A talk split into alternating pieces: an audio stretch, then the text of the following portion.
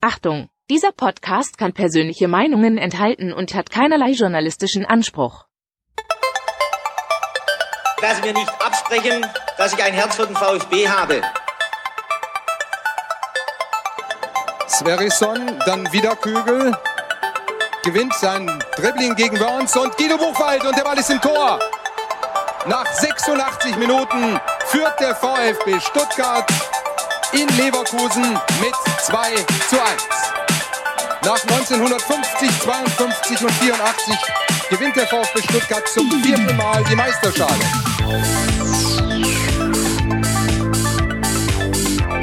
Jetzt müsste der Ball endlich noch einmal hereinkommen. Jetzt kommt er weit nach hinten auf Hitzelsberger!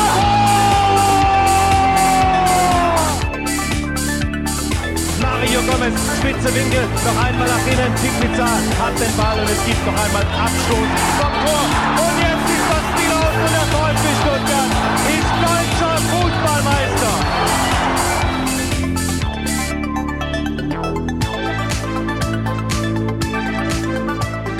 Herzlich willkommen bei STR. Mein Name ist Ricky und mit mir in der Leitung der Sebastian. Guten Abend, Sebastian. Schönen guten Abend, Ricky.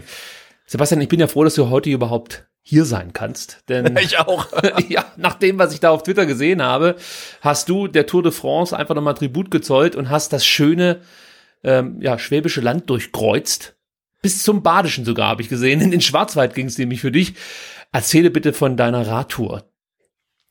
Äh, ja, ich habe die Radtour nicht allein gemacht, sondern ähm, mit Markus und Frank, auch beide auf Twitter unterwegs, auch beide äh, ja mehr oder weniger VfB-Fans und irgendwie ist diese verrückte Idee dann auf äh, Twitter entstanden. Es gibt äh, aktuell so eine Radserie, äh, das sind die Orbits und es gibt in jedem Bundesland einen Orbit, den man fahren kann und das ist eine, eine Gravel-Serie, das ist ja jetzt neudeutsch, äh, wenn man halt viel auf Schotter und auf Waldwegen fährt. Und es gibt natürlich auch dann den Orbit Baden-Württemberg und das ist eine Strecke, die startet am Marienplatz in Stuttgart, geht dann ähm, über Bayersbronn bis nach äh, ja geht bis nach Bayersbronn und dann ähm, oben dann wieder zurück äh, nach Stuttgart. Hat insgesamt 255 Kilometer und 4200 Höhenmeter. Und äh, ja, wir haben gesagt, wir können das eigentlich nicht schaffen, aber wir versuchen es mal. Aber da wir ja auch alle schon im gesetzten Alter sind, auf jeden Fall mit Übernachtung im Hotel. Da hatten wir uns ähm, eingeplant, wollten am ersten Tag ein bisschen länger fahren, so 150 Kilometer, am zweiten Tag dann locker wieder 100 nach Hause. Und äh, also ich kann äh, da für mich sprechen. Also mir hat die Tour wirklich äh, alles abverlangt. Wir sind am Samstagmorgen um 7 Uhr am Marienplatz gestartet, sind dann über äh, ja, Vaihingen und dann ähm, weil im Schönbuch so Richtung Schwarzwald dann gecruised, hatten dann schön auch noch drei Stunden Dauerregen. Und ja, und dann ging das da halt dann richtig los mit Schotterwegen und Waldwegen und wirklich erbarmungslosen Steigungen und ganz tiefen Schotter, durch den ich dann zumindest mein Rad lange, lange schieben musste. Und ich war am Abend dann wirklich äh, sehr fertig. Und dazu kam dann auch, dass man in Schönmünster, wo wir übernachtet haben, nach 20 Uhr nichts mehr zu essen bekommen hat, also das war auch nochmal ein Drama für sich. Äh, ja, aber wir haben es überlebt, ähm, haben immerhin noch ein, ein Bier im Hotel bekommen und sind dann am nächsten Morgen dann wieder zurückgefahren. Und auch da ging es erstmal die ersten fünf Kilometer nur bergauf, dass man sich am zweiten Tag nach fünf Kilometern schon genauso fühlte wie am ersten Tag nach 130 Kilometern. Aber wir haben es dann irgendwie zurück nach Stuttgart geschafft und ähm, ich war dann auch schon kurz davor zu sagen, hat auch alles super geklappt, keine großen Defekte, niemand ist gestürzt, war wirklich ein komplett gelungener Ausflug und dann äh, bin ich ja sieben Kilometer vom Ziel oben am Birkenkopf über so ein ganz kleines Stöckchen gefahren. Äh, von der Sorte habe ich, glaube ich, bei der Tour vermutlich Hunderte aufgesammelt, aber dieses kleine Großstadtstöckchen da im Wald hat mir dann äh, die Schaltung komplett abgerissen und ähm, dann der Kessellage sei Dank konnte ich aber den letzten Kilometer dann wirklich noch äh, ja, in den Talkessel runterrollen und die Tour dann beenden. Aber ja, ich habe dann am, am Sonntagabend, ich wollte mir eigentlich das Spiel noch angucken, aber wirklich nicht mehr viel gemacht und äh, brauchte auch gestern den Tag noch so ein bisschen, um mich zu erholen. Ähm, aber jetzt geht's wieder. Aber es hat sich auf jeden Fall gelohnt. War eine großartige Tour, aber ähm, ich, ich weiß jetzt auch für so 16 Stunden Fahrradfahren am Wochenende, da, da sollte man ein bisschen mehr trainieren. Also ich habe das Ganze auf Twitter verfolgt und ich empfehle jedem, wie ich es eigentlich bei jeder SDR-Folge schon mache, dem Sebastian auf Twitter zu folgen, Ed Butze, dann könnt ihr nämlich sogar diese ganze Tortur nochmal miterleben. Es gibt ein schönes Video dazu, das du gepostet hast, wo man einfach mal sieht, ja, ähm, wo ihr da so lang gefahren seid und äh, was ihr da so geleistet habt, muss man ja wirklich sagen. Und ich fand von ganz schön einen Satz, den du gesagt hast, und zwar, ähm, wir können es eigentlich gar nicht schaffen, probieren es aber trotzdem. Und das könnte man ja auch fast schon als Saisonmotto beim VfB ähm, ausgeben. Da gab es ja auch genügend Leute, die vor dem ersten Spieltag gesagt haben, mit dem Kader gewinnst du keinen Blumentopf. Jetzt sieht's gar nicht so schlecht aus, muss man sagen. Also von daher habt ihr euch da vielleicht so ein bisschen am VfB orientiert und das Unmögliche möglich gemacht. Also So. ja, mein Respekt an, an euch dreien für diese Wahnsinnstour. Und ich kann sagen, ich hätte auch Interesse mal an so, eine lange, an so einer langen Tour. Ich habe zwar auch tatsächlich schon mal 100 Kilometer geschafft, aber dann ging es mir wahrscheinlich genauso, wie es dir nach 150 Kilometern ging. Ähm, und jetzt muss ich natürlich irgendwie im Winter trainieren. Deswegen hier der kleine Aufruf an unsere Hörer. Wer von euch hat schon mal mit so einem Swift-System ähm, ja, trainiert oder äh, benutzt das regelmäßig und ähm, kann das zum Beispiel empfehlen? Ja, also ich wäre da auch bereit, sagen wir mal, nicht die günstigste Variante zu kaufen, aber ich muss natürlich vorher in Erfahrung bringen, ob sich das überhaupt lohnt für mich oder ob das ähm, ja nicht so der heiße Scheiß ist, wie es beworben wird. So möchte ich es mal ausdrücken. Also wenn ihr Erfahrungen habt, postet das gerne unter diese Folge oder schreibt uns auf Twitter at VfBSTR und wenn es wirklich nur um Swift geht, dann gerne auch at Ricky Palm. Ja, muss man ja vielleicht dazu sagen. Gut, ähm, Sebastian, ich würde sagen, genug der Vorrede. Lass uns so ein bisschen wieder mit Themen beginnen, die ja fast schon in Vergessenheit geraten, muss man ja sagen. Es ist ja noch nicht mal eine Woche her. Da war Cannstatt Analytica, so wie du es genannt hast, das ganz große Thema hier in Stuttgart. Und ich weiß nicht, wie es dir geht. So ein bisschen habe ich das Gefühl, dass das Thema langsam aber sicher nach hinten gedrängt wird. Vielleicht liegt es am sportlichen ich nenne es mal Teilerfolg des VfB Stuttgart, weil Erfolg äh, wäre dann vielleicht ein Sieg gewesen gegen Leverkusen. Jetzt war es nur in Anführungsstrichen ein Unentschieden. Deswegen möchte ich es jetzt nicht ganz an die große Glocke hängen. Aber mich hat schon ein bisschen gestört, dass dieses Thema relativ schnell wieder ja äh, aus dem Fokus verschwand. Ja, interessante Anekdote dazu. Am ja am gestrigen Montag genau werde ich angesprochen von einem Bekannten, der ganz aufgeregt zu mir kam und sagte, hast du gehört, hast du gehört? Ich so, was denn, was denn? Ja, du, du bist doch VfB-Fan. Ich so, ja, was denn? Der Gomez kriegt Zwillinge. da habe ich gedacht, das kann nicht wahr sein. Also die Leute, die VfB-Fans wissen, dass Mario Gomez Zwillinge bekommt, aber vom Datenskandal haben sie noch nichts gehört. Ist natürlich ein Problem der Medien, muss man an der Stelle sagen. Kein Problem von STR, denn wir ähm, haben uns gedacht, das ist unser Thema, damit beginnen wir heute. Und ich würde sagen, bevor wir jetzt nochmal über diese ganze Thematik sprechen, lese ich erstmal vor, was Klaus Vogt am Mittwoch zu dieser ganzen Sache zu sagen hatte. Denn nachdem Thomas Hitzesberger sich ja relativ schnell mit seinem privaten Twitter-Account am Montag war es, glaube ich, geäußert hat zu der ganzen Causa und so ein bisschen Zeit erbeten hat, hat sich Klaus Vogt ein, zwei Tage mehr Zeit gelassen, um natürlich erstmal ein paar Informationen zu sammeln und hat sich dann mit einem meiner Meinung nach sehr guten Text zu Wort gemeldet. Und da der nicht allzu lang ist, würde ich vorschlagen, lese ich den hier mal ganz kurz vor. Dann sind alle im Boot, die die es vielleicht noch nicht gelesen haben, wissen dann auch, um was es jetzt hier in den nächsten Minuten gehen soll. Als Präsident und Aufsichtsratsvorsitzender des VfB Stuttgart sowie als Vertreter und Repräsentant aller Mitglieder, aber vor allem als Mitglied selbst bin ich über die Informationen des Kicker überrascht und bestürzt gewesen. Dieser mutmaßliche Datenschutzverstoß in den Jahren 2016 bis 2018 mit Mitgliederdaten, wenn er denn so stattgefunden hat, wäre für mich ein nicht zu akzeptierender Tabubruch und würde kein gutes Licht auf unseren VfB Stuttgart werfen. Das Präsidium hat am Montag, den 28.09.2020 unverzüglich eine externe, transparente, kritische, neutrale und unabhängige Aufarbeitung beschlossen. Die durch die Vorwürfe des Kicker-Artikels betroffenen Personen, Schrägstrich Mitarbeiter, werden ihre Aufgaben in Abstimmung mit dem Vorstandsvorsitzenden Thomas Hitzesberger für den Zeitraum der laufenden Untersuchungen zu ihrem eigenen Schutz ruhen lassen. Des Weiteren wurde am Montag ein Lenkungsausschuss eingesetzt, in dem ich die Leitung und Verantwortung übernehmen werde, so dass im Interesse aller Mitglieder diese Thematik vollständig aufgearbeitet wird. Hierauf wird in den nächsten Wochen unser Fokus liegen. Wichtig ist, dass dies unabhängig vom sportlichen Bereich behandelt wird, damit die Mannschaft, das Trainerteam und die sportlich Verantwortlichen weiter in Ruhe arbeiten können. Für die Zeit der laufenden Untersuchungen bitten wir um Verständnis, dass der VfB keine weiteren Auskünfte erteilen kann. Das Vertrauen unserer Mitglieder ist eines der bedeutendsten Fundamente unseres Vereins. Ein fairer Umgang miteinander ist mir daher wichtig und selbstverständlich. Transparenz und Ehrlichkeit sind ebenfalls Werte, die grundsätzlich wichtig sind. Dies gilt es nun heute und zukünftig an den Tag zu legen. Mit sportlich fairen und 1893 weiß-roten Grüßen verbleibe ich ganz herzlich Klaus Vogt. Also, Sebastian, soweit Klaus Vogt. Externe, transparente, kritische, neutrale und unabhängige Aufarbeitung. Verspricht er, muss man sagen. Was war dein erster Eindruck von, ähm, ja, von dem Text, den du da von Klaus Vogt geschickt bekommen hast als Mitglied des VfB Stuttgart? Äh, ja, es ist in, in, meinen Augen und Ohren ein sehr äh, präsidiales Statement, also äh, wohl formuliert äh, und ja, spricht die richtigen Dinge an, verspricht auch die richtigen Dinge. Ähm, allerdings, das ist wahrscheinlich auch jetzt im frühen Zeitpunkt ähm, geschuldet, ist es natürlich noch alles relativ luftig und wolkig, ja. Und jetzt äh, kommt es halt wirklich in den nächsten Tagen und Wochen darauf an, ähm, diese Ankündigungen ähm, und hehren Ziele dann wirklich auch mit Taten und konkreten Fakten zu füttern, weil man liest, ne, die Aufklärung ist beschlossen. Aber beschlossen heißt ja noch nicht, dass sie läuft. Ähm, externe Aufklärung. Wer arbeitet extern mit? Also bislang weiß man noch von niemandem, der extern ähm, mitwirkt. Und das sind jetzt alles so Dinge, ähm, da ist die Messlatte jetzt, finde ich, auch relativ schön hochgelegt, ähm, weil die Dinge, die jetzt dort versprochen werden, angekündigt werden, die sollte man jetzt natürlich auch einhalten. Und ich finde, äh, auf diesem Weg und auf den Schritten, wie man die einhalten will, ähm, muss man die Mitglieder auch mitnehmen. Und äh, da bin ich jetzt gespannt, was da in den nächsten Wochen passiert.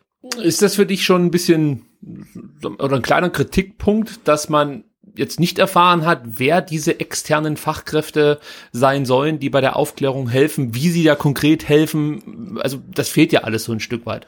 Oder sagst du, okay, das, das, das sehe ich jetzt nicht als Kritik. Also ich, ich würde sagen, wenn, wenn man das zu dem Zeitpunkt noch nicht wusste, dann kann man sagen, hey, wir machen, wir ziehen auf jeden Fall externe dazu. Wir wissen aber noch nicht, wer das ist. Aber du musst jetzt halt irgendwann sagen, ähm, wer, wer damit beauftragt wird. Und das kannst du halt nicht in vier Wochen machen, sondern das muss halt dann doch relativ zeitnah kommen. Mir fehlt jetzt auch so ein bisschen ähm, so ein bisschen die, die, die Expertise oder die Fantasie. Wer macht sowas überhaupt? Ist das eine, eine Wirtschaftsprüfung? Ist das ein Privatdetektiv? Ist das eventuell sogar, äh, wenn man denkt, dass das ist irgendwie ein, ein strafrechtlich relevantes Delikt, ist es eventuell sogar die Polizei, die man einschaltet? Äh, ist es dann vielleicht wirklich der Datenschutzbeauftragte? Also in welche Richtung geht's überhaupt? Und ich finde, diese Informationen, die müssen relativ zeitnah nachgereicht werden. Ja, die Frage, die ich mir auch noch stelle, ist, was möchte man genau aufklären? Weil der VfB sagt ja, ähm, wenn es nur um die Frage geht, ob Daten versendet wurden, ähm, bedarf es jetzt nicht unbedingt eine Aufklärung, sondern das können wir mit Ja beantworten. Es geht eigentlich nur noch darum, ob das juristisch in Ordnung war und ähm, ob das moralisch in Ordnung war. Ich glaube, das muss man auch nicht mehr ermitteln. Das weiß inzwischen jeder, dass, äh, dass man da mit Sicherheit den Mitgliedern ähm, herb vor den Kopf gestoßen hat, so möchte ich es mal sagen. Aber für mich ist natürlich interessant, wer wusste von dieser ganzen Nummer. Und da bin ich natürlich auch mal gespannt, welche externe Fachkraft äh, das dann rausfinden darf, wer davon nun wusste und das dann auch im Nachhinein zugeben kann, muss, wie auch immer. Also das wird schon noch interessant zu sehen sein, was es dann am Ende dafür Ergebnisse gibt. Und ich hoffe natürlich, dass die Aufklärung nicht so lang dauert, wie es so langsam aber sicher schon durchsickert, dass sie dauern könnte. Das ver verunsichert mich auch schon wieder so ein Stück, weil dieses Spiel auf Zeit, da habe ich ehrlich gesagt keinen Bock drauf, weil es sind halt E-Mails. Also irgendwie musst du das ja schon nach relativ schnell nachverfolgen können, wer wurde da in CC gesetzt sozusagen, also wer wusste, welche Daten da rausgehen, wer war wann für was zuständig, all sowas ist ja dann relativ schnell auch herausfindbar und da müssen halt auch Leute den Kopf hinhalten, die einfach, ja, als, ich sag mal, Ressortleiter damals äh, zuständig waren und ähm, vielleicht unter Umständen nichts davon wussten, mag ja sein, aber trotzdem dafür halt einfach die Verantwortung tragen. Also da hoffe ich, dass es da relativ schnell ein paar Ergebnisse gibt. Das ist ja, und ich, ich, ich finde halt, bevor man jetzt äh, nach Schuldigen sucht und Verantwortlichen und wer hat wann, wie, was, in welchem Umfang gewusst, ist es auch erstmal an der Zeit, dass der VfB den Mitgliedern erzählt, was überhaupt passiert ist, weil alles, was diskutiert wird, ne, bei uns, bei anderen Podcasts, bei, in, in, in Zeitungsartikeln, beruht alles auf dem Artikel von Benny Hoffmann, der von E-Mails spricht, die nicht präsentiert werden.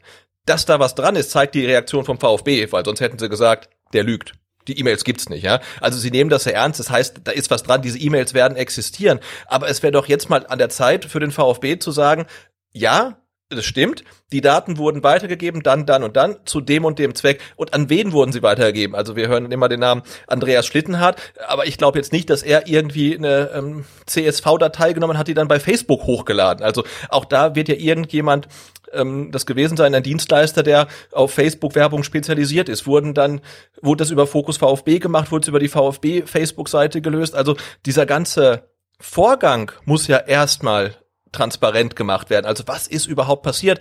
Das, das wissen wir ja nicht. Ne? Wir stochern da ja noch irgendwie im Dunkeln oder im Nebel. Also da gibt's einmal Fokus VfB, was für Guerilla-Marketing ähm, eingesetzt wurde. Das ist für mich eine ganz andere Geschichte als diese Datenweitergabe und die Nutzung der Daten. Und ich finde, da ist es jetzt Zeit, dass der VfB mal hinsteht und sagt, äh, bevor wir jetzt gucken, wer überhaupt der Mist gebaut hat, klären wir erstmal überhaupt, was ist überhaupt passiert? Also wer hat denn, warum wurden die Daten überhaupt weitergegeben? Was war das Ziel? Welche Kampagnen gab es? Ähm, und so. Und ich finde, nur auf diesem Artikel basierend jetzt so drüber diskutieren, da wäre es einfach mal eine Zeit zu sagen, äh, das ist jetzt unsere Version und das ist dann hoffentlich auch die Wahrheit und und so war das damals und jetzt klären wir das auf. Aber aktuell finde ich, ist das alles noch so ein ein Rummeandern in dieser Datenskandalaffäre. Ja, es ist ein sehr guter Punkt, dass vom VfB eigentlich diesbezüglich noch nicht viel kam.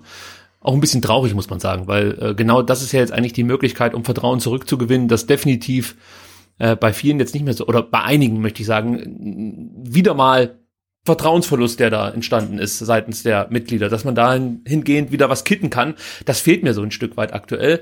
Und äh, ja, es gibt natürlich nicht nur diese eine Frage, wer wusste davon, gar keine Frage. Es gibt weitere Dinge, die man aufklären muss, zum Beispiel dieser berühmt-berüchtigte Auftragsverarbeitungsvertrag. Gab es den jetzt oder gab es den eben nicht? Das ist ja auch so ein Thema, das ähm, noch nicht endgültig geklärt wurde, wenn ich da jetzt auf dem aktuellen Stand richtig informiert bin. Also ich weiß nicht, ob du da noch mal was anderes gelesen hast. Aber laut, laut äh, den letzten Informationen nee, nee, gab es den nicht und dann bist du ja auch wieder in so einem rechtlichen, eher schwierigen Bereich, möchte ich mal sagen. Oder? Den brauchst ja. du doch, diesen Auftragsverarbeitungsvertrag. Also äh, korrigier mich, aber soweit ich weiß, brauchst du den, wenn du personenbezogene Daten im Auftrag an Dritte weitergibst. Oder ja, zumindest seit dem Krafttreten der DSGVO brauchst du den. Also selbst wenn du irgendwie auf deiner Webseite äh, Google Analytics ähm, verwendest, dann brauchst du so einen ähm, Datenverarbeitungsvertrag mit äh, Google. Den schickst du dann tatsächlich irgendwie dieses 20-seitige Ding nach Irland und kriegst dann irgendwie nach einem halben Jahr mal irgendwie Rückmeldung, dass da vielleicht eine Unterschrift fehlte oder so. Nee, aber klar, den, den brauchst du. Und wenn nicht, dann ist es halt äh, doppelt blöd. Wir müssen auch noch ganz kurz über den Lenkungsausschuss sprechen, den Klaus Vogt ins Leben gerufen hat. Er wird die Leitung übernehmen. Wir wissen bislang nur, dass Claudia Meintock und Rainer Wenninger vom Vereinsbeirat diesem Lenkungsausschuss auch beiwohnen werden. Von weiteren Teilnehmern wissen wir bislang noch nicht. Äh, ja, ist auch nochmal so eine Sache. Jetzt kommt der Vereinsbeirat damit rein. Ich weiß gar nicht, was ich davon halten soll. Deswegen lasse ich dir erstmal den Vortritt. Wie findest du es denn, dass jetzt hier zwei Leute vom Vereinsbeirat im Lenkungsausschuss also, dabei sind? Und du kannst vielleicht noch dazu sagen, was du grundsätzlich von diesem Lenkungsausschuss hältst. Ähm, also ich wundere mich erstmal ähm, über den Namen. Also was, was lenkt denn der Lenkungsausschuss? Müsste das nicht eher eine ein Untersuchungsausschuss sein oder ein Ermittlungskomitee oder irgendwie sowas, aber also ich finde den Namen komisch, ne? Was, was lenkt man denn? Das wird ja heißen, jemand anders ähm, ermittelt in dieser Angelegenheit und die Leute im Lenkungsausschuss, die lenken das irgendwie, aber die sollen ja eigentlich die, die Wahrheit her, äh, herausfinden. Also ich finde den Namen komisch, aber das ist dann wirklich nur eine Formalie. Dass der Vereinsbeirat im Lenkungsausschuss mitwirkt, finde ich gut. Denn der Vereinsbeirat, wir wissen das seit der Ausgliederung, ähm, ist ja quasi das Sprachrohr der Mitglieder. Ne? Durch den Vereinsbeirat sind die Mitgliederrechte gestärkt worden durch die Ausgliederung. Weißt du, wenn du damals aufgepasst hast. Hm. Und insofern, ähm, und damals, ähm, vor der Ausgliederung ging es halt ausschließlich um den EV. Die Mitglieder sind eigentlich komplette EV-Sache. Also finde ich es gut, dass der EV in diesem Lenkungsausschuss äh, ein entsprechendes oder ein entscheidendes Wort äh, mitzureden hat und dass die Leitung äh, im EV liegt und auch dann, dass der Vereinsbeirat zwei Mitglieder äh, entsendet. Das finde ich gut. Dass es ähm, die Frau Meintock und der, der Rainer Wenninger machen, liegt formal auch erstmal auf der Hand, ähm, denn der Vereinsbeirat ist ja in eins, zwei, drei, drei, drei Bereiche unterteilt. Mhm, genau. Äh, und, und äh, die, die lauten äh, Achso, du wolltest es gerade ja, ja, lauten äh, äh, Sport und Verein, Wirtschaft und Gesellschaft und eben Mitglieder und Fans. Ähm, und ich würde sagen, also Mitglieder und Fans ist dann eigentlich der entsprechende Bereich des Vereinsbeirats, der da ähm, relevant ist. Und in diesem sitzen eben ähm, der Rainer Wenninger, die Claudia Meintock und der James Bührer. Und die Frau Meintock ist auch noch stellvertretende Vorsitzende des Vereinsbeirats. Insofern finde ich, ist ähm, bei der Auswahl erstmal formal überhaupt nichts gegen einzuwenden. Sch schwierig äh, wird's halt, wenn man sich dann halt die Rolle von äh, Frau Meintock halt bei der äh, Mitgliederversammlung 2019 anguckt, als sie halt ihre Redezeit dann halt missbraucht hat, um vehement halt Wolfgang Dietrich äh, zu verteidigen. Und also ich denke, wenn es darum geht, irgendwelche alten, verkrust, alten verkrusteten Strukturen im, in der Mercedesstraße zu untersuchen und eventuell aufzubrechen, halte ich sie persönlich einfach für nicht geeignet. Aber sie darf mich da jetzt auch gerne eines Besseren belehren. Also mit Rainer Wenninger habe ich persönlich kein Problem. Den konnte ich kennenlernen und habe das Gefühl, dass er wirklich versucht, den VfB Stuttgart wieder in bessere Zeiten zu begleiten oder zu führen. Also er hat wirklich ein Interesse daran, die Sache aufzuklären, mitzuhelfen, dass dann auch vielleicht Dinge angesprochen werden, die bislang eben nicht thematisiert sind. Also kurzum, mit dem habe ich überhaupt kein Problem.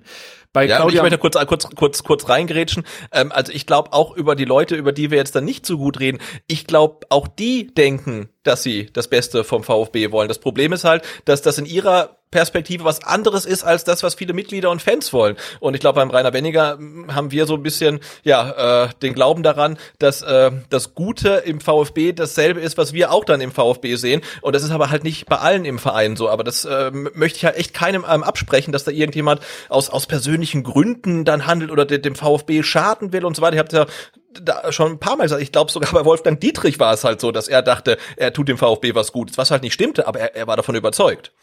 Ja, aber äh, bei Claudia Meintalk habe ich genau das gleiche Problem wie du. Ja, Mitgliederversammlung 2019, da hält sie halt ein Plädoyer gegen die Abwahl Dietrichs. Okay, ja, aber warum arbeitet Nee, nicht okay, weil das war nicht der Tagesordnungspunkt. Also das war das war nicht der Punkt. Ne? Ja, ich wollte ich wollte darauf überleiten, dass du mit dem okay meinte ich, okay, passiert, du kannst dich aber danach vielleicht dann nochmal irgendwie dazu äußern oder das Ganze aufarbeiten, nenne ich es jetzt mal, weil es ist ja nicht nur Claudia Meintock, die sich vom Vereinsbeirat auf die Seite von Dietrich geschlagen hat. Ja, das muss man ja auch mal sagen. Dazu kommt die Geschichte, dass der Vereinsbeirat auf seiner Seite Vereinsleben äh, Fokus VfB Inhalte gepostet hat, kurz vor der Mitgliederversammlung 2019. Das sind alles so Kleinigkeiten, da hätte ich mir halt einfach gewünscht, dass das nicht erst jetzt thematisiert wird, sondern eben schon ja früher thematisiert wird, als es eigentlich Zeit war, darüber mal zu sprechen, warum jetzt äh, Wolf Dietrich Erhard äh, eben einen Fokus VfB-Inhalt nicht nur teilt, sondern auch kommentiert auf der Vereinslebenseite. Ist das der richtige Ja, und das glaube ich zehn, zehn, zehn Stunden, nachdem es äh, auf Fokus VfB erschienen ist. Ne? Das also, ist einfach, das, das stinkt. Da Tut kann man schon mal genauer hingucken, ja. Das stinkt einfach bis zum Himmel. Und jetzt sitzt Claudia Meintock da, die zum einen, wie gesagt, dieses Plädoyer gegen die Abwahl gehalten hat. Dann hast du mit Wolf-Dietrich Erhard jemanden, der sitzt zwar jetzt nicht im Lenkungsausschuss, aber er ist immerhin der Vorsitzende des Vereinsbeirat, der sich da eben auf Facebook mit seinem Namen ja klar auf die Seite von, von so einem Fokus VfB-Artikel gestellt hat, der damals übrigens darauf abzieht, muss man vielleicht auch nochmal sagen, wie schlimm das alles ist, dass Dietrich äh, nach dem Leben getrachtet wird, wo man ja auch heute weiß, okay, ähm, da wurde nie irgendwas konkret raus. Also es hieß ja immer, es gab Morddrohungen und die Polizei ermittelt und wir erinnern uns alle an das berühmt-berüchtigte Fadenkreuz. Ihr ja. wisst, was ich meine. Das Stempelkreuz, ja. genau. Äh, und das stellte sich dann später alles als ja, unwahr heraus oder was heißt das unwahr? Also es gab auf jeden Fall niemanden, äh, es gab keine, es gab keinen Ermittlungserfolg, kann man so sagen. Ich glaube, so kann man sagen. Ja. Ähm, und das wurde aber nie weiter thematisiert. Das wird dann halt einfach abgehakt. Okay, das war mal, aber jetzt sind wir wieder cool. Also jetzt äh, sind wir wieder absolut auf Linie. Klaus Vogt ist jetzt unser Mann. Und ich glaube sogar, dass die, die Mehrheit im Vereinsbeirat wirklich ein Interesse daran hat, ähm, vielleicht jetzt auch diesen ganzen Vereinsbeirat in die, in die wie kann ich das ausdrücken? Also ich glaube, die haben auch keinen Bock mehr auf die Scheiße von früher, um es mal so auf den Punkt zu bringen. Ich glaube, die haben auch Interesse an Veränderungen. Aber die Frage ist, ob das überhaupt immer geht beim VfB Stuttgart, wenn nicht sowas passiert wie eben jetzt diese Datengeschichte. Also du hast halt das Gefühl, dass immer dann, äh, wenn eigentlich der richtige Zeitpunkt wäre, Dinge aufzuarbeiten, genau das eben nicht passiert. Und da frage ich mich halt, warum ist das so? Ja, also der Dietrich ist weg, aber es sind halt noch Leute da, die sind seit Jahren da und die scheinen kein großes Interesse daran zu haben, irgendwelche, überhaupt irgendwelche Dinge aufzuarbeiten. Und deswegen bin ich sofort wieder skeptisch, wenn ich zwei Tage nachdem Klaus Vogt sagt, hier ist der Lenkungsausschuss, höre, Frau Meintock ist mit dabei. Da denke ich mir, nee, die, die hat da gerade nichts zu suchen. Sorry, aber das ist eigentlich eine Person, da müssen wir erstmal drüber sprechen, warum äh, redest du bei der Mitgliederversammlung über Wolfgang Dietrichs Abwahl? Darum sollte es eigentlich gar nicht gehen, aber das wird auch nicht thematisiert. Es, das verläuft alles wieder im Sande. Das sind Fragen, die Mitglieder, die äh, Blogger, die Podcaster schon seit einem Jahr stellen, noch länger als ein Jahr eigentlich. Äh, rennen wir mit diesen Fragen hier umher und bekommen nie eine Antwort. Wie, ich weiß gar nicht, wie oft wir hier in diesem Podcast darüber geredet haben. Es geht mir einfach auf den Sack. Wolf Dietrich Erhard, schreibt auf Twitter, beziehungsweise der Vereinsleben-Account schreibt auf Twitter, der gesamte Vereinsbeirat steht hinter der Darstellung von Klaus Vogt und unterstützt die Bestrebung nach einer lückenlosen Aufklärung und Kommunikation an die Mitglieder. So, da denke ich mir halt auch, okay, aber dann hättet ihr euch doch schon mal irgendwie noch mit einem weiteren Statement äh, vielleicht dazu äußern können, warum ihr Fokus VfB-Inhalte gepostet habt. Oder habt ihr die gar nicht gepostet? Wer macht denn eigentlich diese Seite, Vereinsleben? Wer betreibt die? Ist das der Vereinsbeirat oder ist es jemand anders? Das sind alles so Themen, da macht man sich dann schon Gedanken drüber. Ja, sitzt da wirklich der Wolfi Erhard und tippt auf Facebook rum? Oder macht das jemand anders? Alles so Themen, ähm, ja, also fällt mir halt schwer, da Vertrauen zu fassen. Muss ich ganz ehrlich ja, sagen. und ich, und ich finde, Vertrauen ähm, kannst du auch nur äh, neu fassen, wenn halt wirklich dieser ganze äh, Prozess halt auch rund um den Lenkungsausschuss dann wirklich auch komplett transparent gemacht wird. Also Klaus Vogt sagt, okay, der ist eingerichtet. Äh, externe, transparente Ermittlung. Das nächste, was du hörst, heißt, der Vereinsbeirat entsendet zwei Mitglieder in diesen Ausschuss wo ich denke, aber warum sagt der Klaus Vogt nicht von Anfang an? Also der Lenkungsausschuss besteht aus zwei Mitgliedern aus dem ähm, Vereinsbeirat, die, die werden gewählt. Dann noch der und der und die und und jener. Ne? Aber jetzt sind auf einmal zwei drin. Also wie gesagt, ich finde das gut dass äh, Mitglieder des Vereinsbeirats äh, drin sind, ähm, aber die werden jetzt halt einfach irgendwie entsendet. Und das, das finde ich alles schon wieder schräg, weil du denkst, okay, die, die machen das schon wieder irgendwie so, äh, wie sie, wie sie möchten. Und an der Stelle will ich auch nochmal sagen, ähm, es wird ja oftmals schlecht über den Vereinsbeirat gesprochen. Oh, der Vereinsbeirat hier, der Vereinsbeirat da. Ähm, aber da, glaube ich, lohnt sich auch mal ein Blick halt auf die VfB-Seite, dass man sich den Vereinsbeirat mal anguckt. Ähm, weil das ist halt schon, das sind Leute, die kennt man gar nicht. Leute, die äh, fallen einem dann eher negativ auf und Leute, die sind einem eher dann eher auch positiv aufgefallen. Ich glaube, so den Vereinsbeirat, den gibt's gar nicht, was ja auch gut ist. Ne? Da sind, glaube ich, äh, ja Leute drin, die verschiedene Ansichten haben, verschiedene Meinungen, wie es beim VfB laufen soll. Äh, vielleicht Dietrich Freunde, äh, eher nicht Dietrich Freunde. Der repräsentiert und, schon die große Bandbreite der VfB-Fans. Das kann man schon Genau, so und, da, und da lohnt sich halt mal genau hinzugucken. Ne? Also zum Beispiel der neuestes und jüngstes Mitglied ist ja äh, der, der Marc Nikolai Schlecht, der bei uns auch schon mal im Interview war, äh, von dem ich auch sehr, sehr viel halte zum Beispiel. Also wenn man den jetzt zum Beispiel in den Lenkungsausschuss ähm, geschickt hätte, hätte ich gesagt, okay, da habe ich wirklich einen ganz großen Das wäre genau der ihn, richtige ne? Mann, weil der eben nichts mit der Scheiße davor zu tun hatte. Darum Und geht's weil er mir Fender doch. ist, genau, ja. Darum geht's mir Und- doch. Es sind immer dieselben Nasen. Rainer nehme ich mal raus, weil den habe ich jetzt noch nicht so oft in dieser Position gesehen. Es sind immer dieselben Nasen, die da an erster Stelle genannt werden. Und das geht mir einfach um, die möchte ich gar nicht mehr hören. Die haben genug Zeit gehabt, das Maul aufzumachen und haben es nicht getan. Und wenn sie es gemacht haben, dann haben sie sich immer auf die äh, falsche Seite aus meiner Sicht gestellt. Das muss ich einfach so sagen. Das geht mir auf den Sack. Da- Also das, das reicht mir dann nicht. Sorry, jetzt bin ich schon wieder ein bisschen hinausgeschossen. Nee, ist ja völlig okay. Und ich bin mal gespannt, und das hätte ich auch gerne vorher gewusst, also wie setzt sich der Lenkungsausschuss zusammen? Weil ich könnte mir auch gut vorstellen, dass äh, vielleicht auch jemand aus dem Fanausschuss dabei ist. Ne? Also wirklich Leute komplett von außen, die, die da beteiligt sind und nicht nur von innen. Also äh, das, das wird ganz wichtig sein. Also wenn man nämlich von vornherein in diesen Lenkungsausschuss schon kein großes Vertrauen hat, also Klaus Vogt hin oder her, dem man natürlich einen Vertrauensvorschuss entgegenbringt, ähm, dann ist die Sache, glaube ich, schon zum Scheitern verurteilt, was eine äh, glaubwürdige Aufklärung angeht. Der, der Vogt muss doch kämpfen wie ein Irrer. Das, das merkst du doch richtig. Also das ist doch eine Natürlich. ganz andere Situation als noch unter anderen Präsidenten. Du merkst, also da kann mir auch jeder erzählen, was er will. Klaus Vogt hat einen extrem schweren Stand in diesem Verein. Das, das spürst du von außen. Ja, da brauchst du noch nicht mal intern irgendwas mitzumachen. Und wir wissen ja auch, sage ich jetzt mal so, dass es früher immer diese berühmt-berüchtigten einstimmigen Entscheidungen gab. Also davon hat der Wolfgang Dietrich selber gesprochen. So inzwischen sickert ja immer mehr durch, dass diese einstimmigen Entscheidungen äh, zwar auf dem Papier getroffen wurden, aber oft gab es dann auch so Situationen 2 zu 1, aber protokolliert wurde 3 zu 0. So. Das sind ja alles so Situationen, da muss man sich vielleicht auch erstmal umstellen im Präsidium, sage ich jetzt einfach mal. Also frag doch mal Bernd Geiser, wie das jetzt momentan gehandhabt wird, wenn äh, Entscheidungen 2 zu 1 getroffen werden. Also wenn, wenn Klaus Vogt vielleicht ein Veto gegen irgendwas einlegt. Also können wir ja mal nachfragen. Also dafür gibt's ja auch Journalisten, die sich mit diesem Thema vielleicht mal auseinandersetzen könnten, die dann eher einen Zugang haben als ich oder du. Ja, aber da kommt ja relativ wenig, muss man leider Gottes sagen. Oder beziehungsweise die Personen wollen dann offensichtlich nicht mit der Presse sprechen. Aber auch das kann man ja mal thematisieren, dass man da versucht nachzuhaken und man bekommt keine Rückmeldung. Was ich damit sagen will, ist, dass ich das Gefühl von außen habe, dass Klaus Vogt sich erstmal gegen gegen interne Widerstände durchsetzen muss. Und das macht es ihm jetzt momentan vielleicht auch nicht besonders leicht, die ganze Situation vernünftig aufzuklären. Ja. Und du hast ja eigentlich gerade mit Marc Nikolai Schlecht schon genau das Richtige gesagt. Warum nimmt man nicht diese neuen Leute, die für, ich sag mal, die Zukunft stehen, ja, die mit dieser ganzen Dietrich-Sache überhaupt nichts zu tun haben und setzt die dahin? Warum nicht? Also das verstehe ich nicht. Das muss mir mal jemand erklären. Warum muss da jemand hin, der sich eindeutig für Dietrich positioniert hat? Natürlich hat Dietrich jetzt nichts unbedingt mit diesen Daten zu tun, ja, die da verschickt wurden. Das passierte schon vor ihm und er hat es dann wahrscheinlich einfach auch gerne, ja, für sich auch genutzt, als es dann drauf ankam, aber das sei jetzt mal dahingestellt. Trotzdem Ja, aber, aber Leute, Wolfgang Dietrich ist ja schon gegenüber ist ja schon im, im- im Zuge der Ausgliederung äh, einfach äh, hat da hat man die Mitglieder verarsche auf die Spitze getrieben. Das ja? sowieso ging- noch dreimal. Und selbst das hat man noch nicht aufgearbeitet. Es ist doch so. Da laberst du im Podcast viereinhalb Stunden. Am Ende wie so ein Debiler äh, äh, rede ich mich da um Kopf und um Kragen. Und es interessiert keine Sau. Da muss ich danach noch lesen, auch von Klaus Vogt. Wir waren total überrascht. Holy shit, das Ding steht seit einem halben Jahr im Internet. Und kein Mensch hat von euch gehört. Das stimmt ja noch nicht mal. Wir selber wissen ja, dass es von euch Leute gehört haben. Ja, das, das, das ist ja das nächste, aber scheiß drauf. Da, ich möchte mich da gar nicht drüber aufregen. Mich nervt halt einfach, dass nichts, hier wird nichts aufgearbeitet. Nie. Es wird immer so getan, als wür- würde irgendwas aufgearbeitet werden. Und man hofft dann, dass das irgendwie in den Hintergrund rückt. Aber so wirklich mal, jetzt, jetzt müssen wir da ran. Jetzt müssen wir einfach klären, was lief da schief.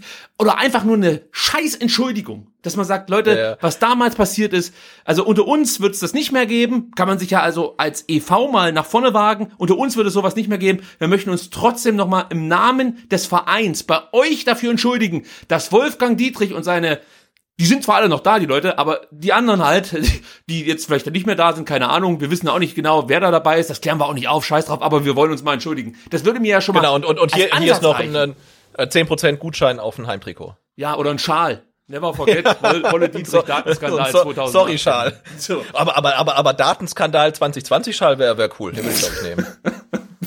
Ja, aber da muss dann schon oben drauf stehen, Ka- Cannstatt Analytiker. Ich war dabei.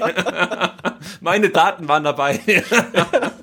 Gut, man muss auch dazu sagen, Kommunikationsdirektor Oliver Schraft und der Marketingleiter Uwe Fischer werden ihre Aufgaben für den Zeitraum der laufenden Untersuchungen ruhen lassen, wie es so schön heißt, zu ihrem eigenen Schutz. Das klingt erstmal gut, ist vielleicht auch eine richtige Maßnahme, aber was mit den anderen Mitverantwortlichen? Was mit Rainer Mutschler? Der war Projektleiter der Mission Ausgliederung. Der, der rennt da immer noch im Präsidium rum. Das sind alles Ja, so und, im, Dinge. und, und im NLZ. Äh, ich zwei Jobs. Da- Das ist schon das, das bringt mich schon wieder auf die Palme. Da hieß es damals, wir möchten keinen, der mit der AG zu tun hat, der ins Präsidium kommt. Das ist auch wieder so eine Geschichte. Da, das, das interessiert auch wieder keine Sau. Da, da, das hieß doch klipp und klar, wir möchten jemand externes fürs Präsidium und nicht jemanden, der jetzt aus der AG rüberkommt, um einfach so äh, auch wieder, sag mal, ein neues Statement zu setzen, ja, dass es nicht immer so rüberkommt, als würde die AG den EV steuern. So, und dann wurden ja alle plötzlich davon überrascht, wirklich überrascht, dass Herr Mutschler plötzlich im NLZ anfängt, weil es hieß dann, der Hitz, der kam da um die Ecke und hat gesagt, Mensch, Rainer, du bist hier, das trifft dich ganz gut, ich brauche gerade Ja, jemanden, genau, auf, der hier... Flur, auf dem Flur getroffen und zack, gleich verpflichtet. Ja. ja, und selbst wenn es so war, musst du in dem Moment reagieren und sagen, okay, dann wird's halt nichts mit dem Präsidiumsplatz. Tut mir Ja, ja, leid. genau, eins von beiden, ja, So, entscheide ich. Das sind alles so Sachen, die kotzen mich bis heute an. Und es wird immer so getan, als wäre das egal. Es ist nicht egal.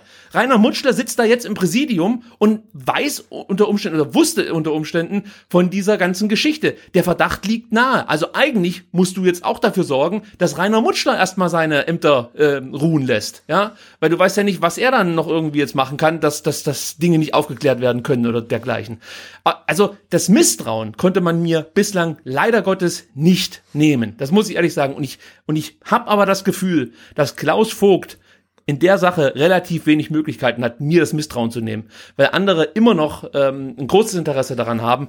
Die wirkliche Aufklärung und Aufarbeitung, das ist mir ja eigentlich wichtig. Ja, auf, aufgeklärt ist ja im Endeffekt schon alles. Also wir können uns eigentlich darauf festlegen, alles, von dem wir dachten, dass es eigentlich unmöglich wäre, ist inzwischen möglich beim VfB. Aber sei es drum.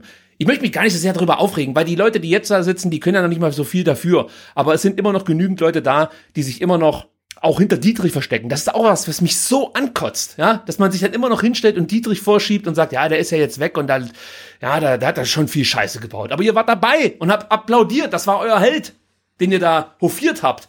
Also das, das darf man halt nicht vergessen, aber es wird halt vergessen. Und das bringt mich um den Verstand, muss ich ganz ehrlich sagen. Also ich weiß gar nicht mehr, wie ich das hier noch aushalten soll. Weil, weil ich halt immer das Gefühl habe, in diesem Verein wird sich nichts ändern. Selbst wenn du einen Präsidenten hast, der eigentlich für was ganz anderes steht, habe ich kein gutes Gefühl dabei. Ich habe immer noch das Gefühl, dass da genügend Leute dabei sind, die alles dafür tun, um Klaus Vogt eben nicht, ich sag mal, voll walten zu lassen. Ja, ich drück's jetzt mal so aus. So lass es jetzt einfach mal stehen. Scheiß drauf. Gut, die Aufarbeitung wird eine Weile dauern, haben wir ja schon gesagt. Da bin ich mal gespannt, was dann am Ende rauskommt. Und Sebastian, da muss ich noch was anderes überleiten, was ganz interessant war. Nachdem jetzt diese ganze Datengeschichte so nach oben gekocht ist, ähm, haben wir Post bekommen. Und zwar auf Instagram. Das kann man, glaube ich, dazu sagen. Und Ja. ich würde mal vorlesen, was uns da ähm, geschrieben wurde. Und dann können wir noch mal ganz kurz darüber sprechen. Also, Hi Sebastian, hi Ricky. Ich kenne euch beide eigentlich von Twitter, bin da aber nur passiv unterwegs und habe deswegen keine Möglichkeit, euch da zu schreiben. Es geht um die tolle VfB Datenschutzgeschichte. Mir ist 2016 aufgefallen, dass man über eine Änderung des Parameters in einer URL der VfB Webseite sehr einfach auf interne Daten des VfB zugreifen kann. Darunter waren unter anderem interne Präsentationen auch von Herrn Fischer. Noch viel dramatischer war aber, dass dort auch Listen von Mitgliedern mit Klarnamen und Adresse abrufbar waren. Also im Endeffekt konnte ich außerhalb des VfB-Netzwerks auf Mitgliederdaten zugreifen. Und das war jetzt kein krasser Hack, sondern einfach ein versteckter, aber öffentlicher Link. Ich habe damals auch direkt an den VfB geschrieben und am nächsten Morgen einen Anruf des Herrn Fischers erhalten. Nach einem kurzen Dankeschön und einem Geschenk, ein Schal, war das Thema dann auch für mich gegessen. Wir haben dann noch so ein bisschen hin und her geschrieben und die Person hat mir dann auch noch einen Screenshot von dieser E-Mail geschickt und ähm, hat mir versichert, dass der VfB sich wirklich relativ schnell gemeldet hat, das Problem dann auch rasch behoben hat. Die Frage, die sich hier natürlich jetzt aufdrängt, Sebastian, ist folgende. Hätte der VfB nicht auch seine Mitglieder über dieses Datenleck informieren müssen? Hm. Also das ist jetzt schwer zu beurteilen. Hatte hatte man von extern wirklich äh, äh Zugriff auf alle Mitgliederdaten? Waren es halt nur ein paar? Äh, also was die Anekdote zeigt, ist, ähm, dass man ja wohl beim VfB jetzt äh, von Datensicherheit ähm, nicht ganz so viel hält. Also ich verstehe das schon richtig. Ne? Also ich gebe vfb.de slash shop ein, dann bin ich beim Shop und ich gebe vfb.de slash äh, vertrauliche Mitgliederdaten ein und dann sehe ich Mitgliederdaten. So, so war das. Ich ungefähr, muss mir ne? ganz kurz nochmal die E-Mail anschauen, damit ich äh, genau sehe, wie die Also weil er sagt Parameter geändert, ne? Also die, die, die ja. waren halt öffentlich zugänglich, man musste sich nirgendwo irgendwo reinhacken, sondern man musste halt wirklich nur eine URL eingeben. Und es ist nicht besonders Zugriff. schwer. Also das kann genau, ich schon mal sagen. Ich habe die URL hier vorliegen. Also es ist jetzt nicht irgendwie so, dass, dass, dass du irgendwie eine, eine wahnsinnig komplizierte 13-stellige Zahlen, äh, einen ja. 13-stelligen Zahlencode eingeben musst. Nee, es ist relativ simpel. Und das heißt ja, dass der, dass der VfB dann halt nicht nur ähm, ja, willentlich und bewusst ähm, Daten von Mitgliedern eventuell unberechtigterweise an Dritte gegeben hat, sondern dass er auch die Daten der Mitglieder so äh, verwaltet und gespeichert hat, dass man das jeder irgendwie ähm, relativ problemlos drauf äh, zugreifen konnte. Und, und das ist dann ja auch nochmal eine Frage, die sich an die ganze Datenaffäre anschließt. Also wie sind die, die Mitgliederdaten überhaupt geschützt? Also li liegen da Ordner öffentlich rum oder also wie werden die Daten überhaupt gesichert? Ähm, ob jetzt aufgrund dieser Geschichte, ob man da jetzt dann irgendwie das große Fass aufmachen muss, muss alle alle Mitglieder benachrichtigen und sagen, hey, da hat jemand drauf zugegriffen, der hätte, aber hat nicht. Ich glaube, da hätte ich auch gesagt, komm, das ähm, das, das Verschweigen war. Also ich hätte äh, schon erwartet, dass man da ähnlich reagiert, wie es fällt mir jetzt äh, zum Beispiel das PlayStation Network an, als das Ja, aber das waren ja Millionen von Daten ja, aber und das mit, ist doch, mit Kreditkarten und so weiter. Ja, schon, aber hier geht's trotzdem um wichtige Daten. Also meine Telefonnummer, meine Adresse, mein Klarnamen. Ich möchte halt nicht, dass jeder theoretisch darauf Zugriff hat.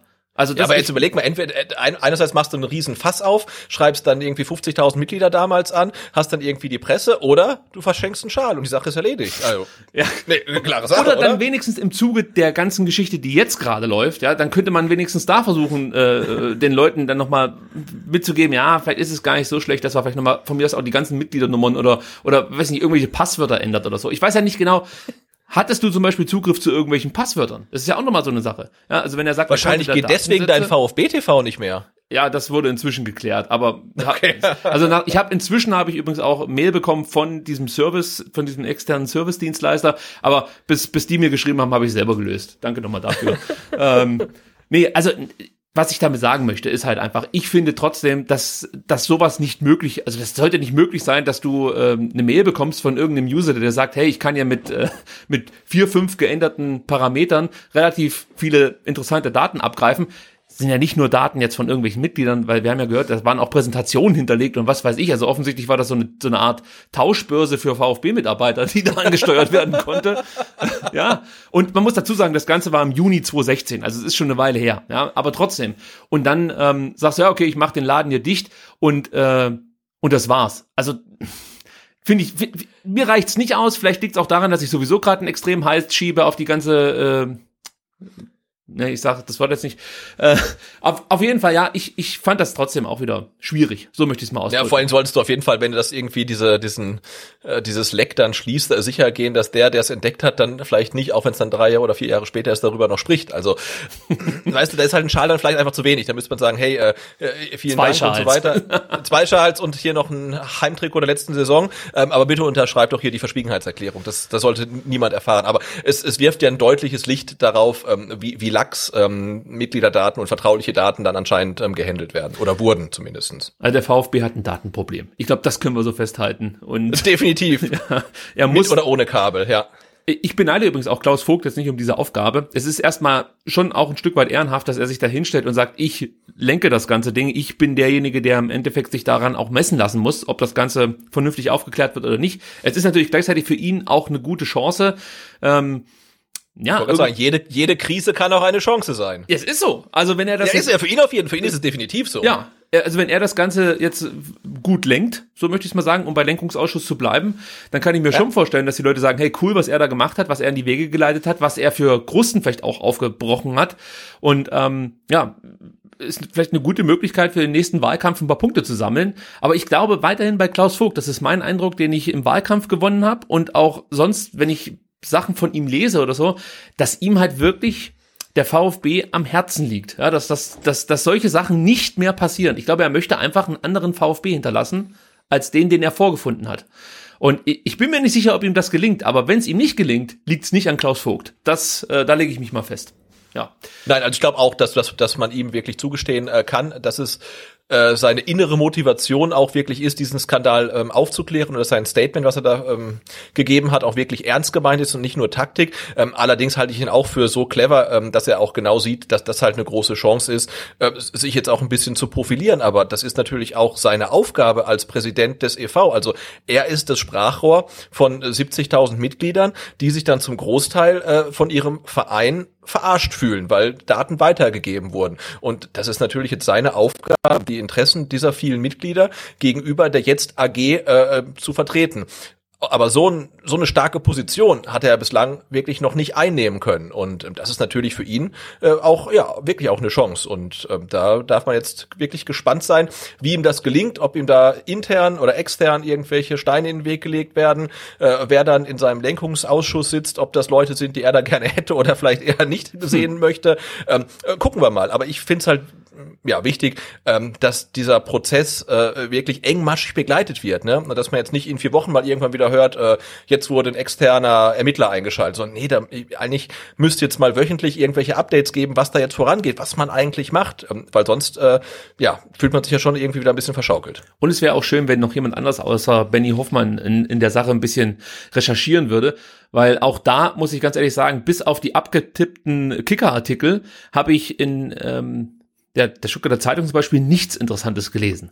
Ja, bei den ähm, Herren Danny Galm und so habe ich zumindest noch das Gefühl, dass sie versuchen, so, so, so, eine, so eine persönliche Note mit reinzubringen und ähm, ordnen das Ganze auch verhältnismäßig gut ein. Und denen ist mit Sicherheit jetzt auch gar nicht die Möglichkeit gegeben, da so tief zu recherchieren, wie es vielleicht die Stuttgarter Zeitung könnte. Also davon gehe ich einfach mal aus. Die haben ja ein viel größeres Team ähm, und dürften dann vielleicht auch bessere Kontakte haben, würde ich jetzt mal sagen. Aber du hast das Gefühl, als ob die Stuttgarter Zeitung auch ein Interesse daran hat, das ganze Thema nicht ausführlich zu beleuchten. So möchte ich es mal sagen. Das ist mein Eindruck als Leser übrigens, liebe Stuttgarter Zeitung.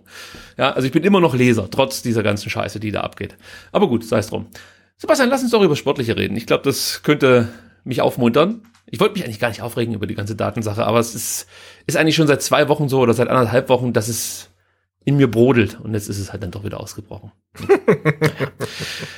Lass uns über Leverkusen sprechen und ich werde das Ganze jetzt erstmal ganz ruhig zusammenfassen und danach mit dir zusammen analysieren. Leverkusen bestimmt 30 Minuten lang das Spiel und geht verdient nach sieben Minuten durch Schick in Führung. Wie schon in den zwei Bundesliga-Partien zuvor stimmt beim VfB die Zuordnung bei Standards nicht. Der VfB wirkt vor allem in der ersten Halbzeit etwas gehemmt, presst nicht konsequent und macht im Spielaufbau zu viele Fehler.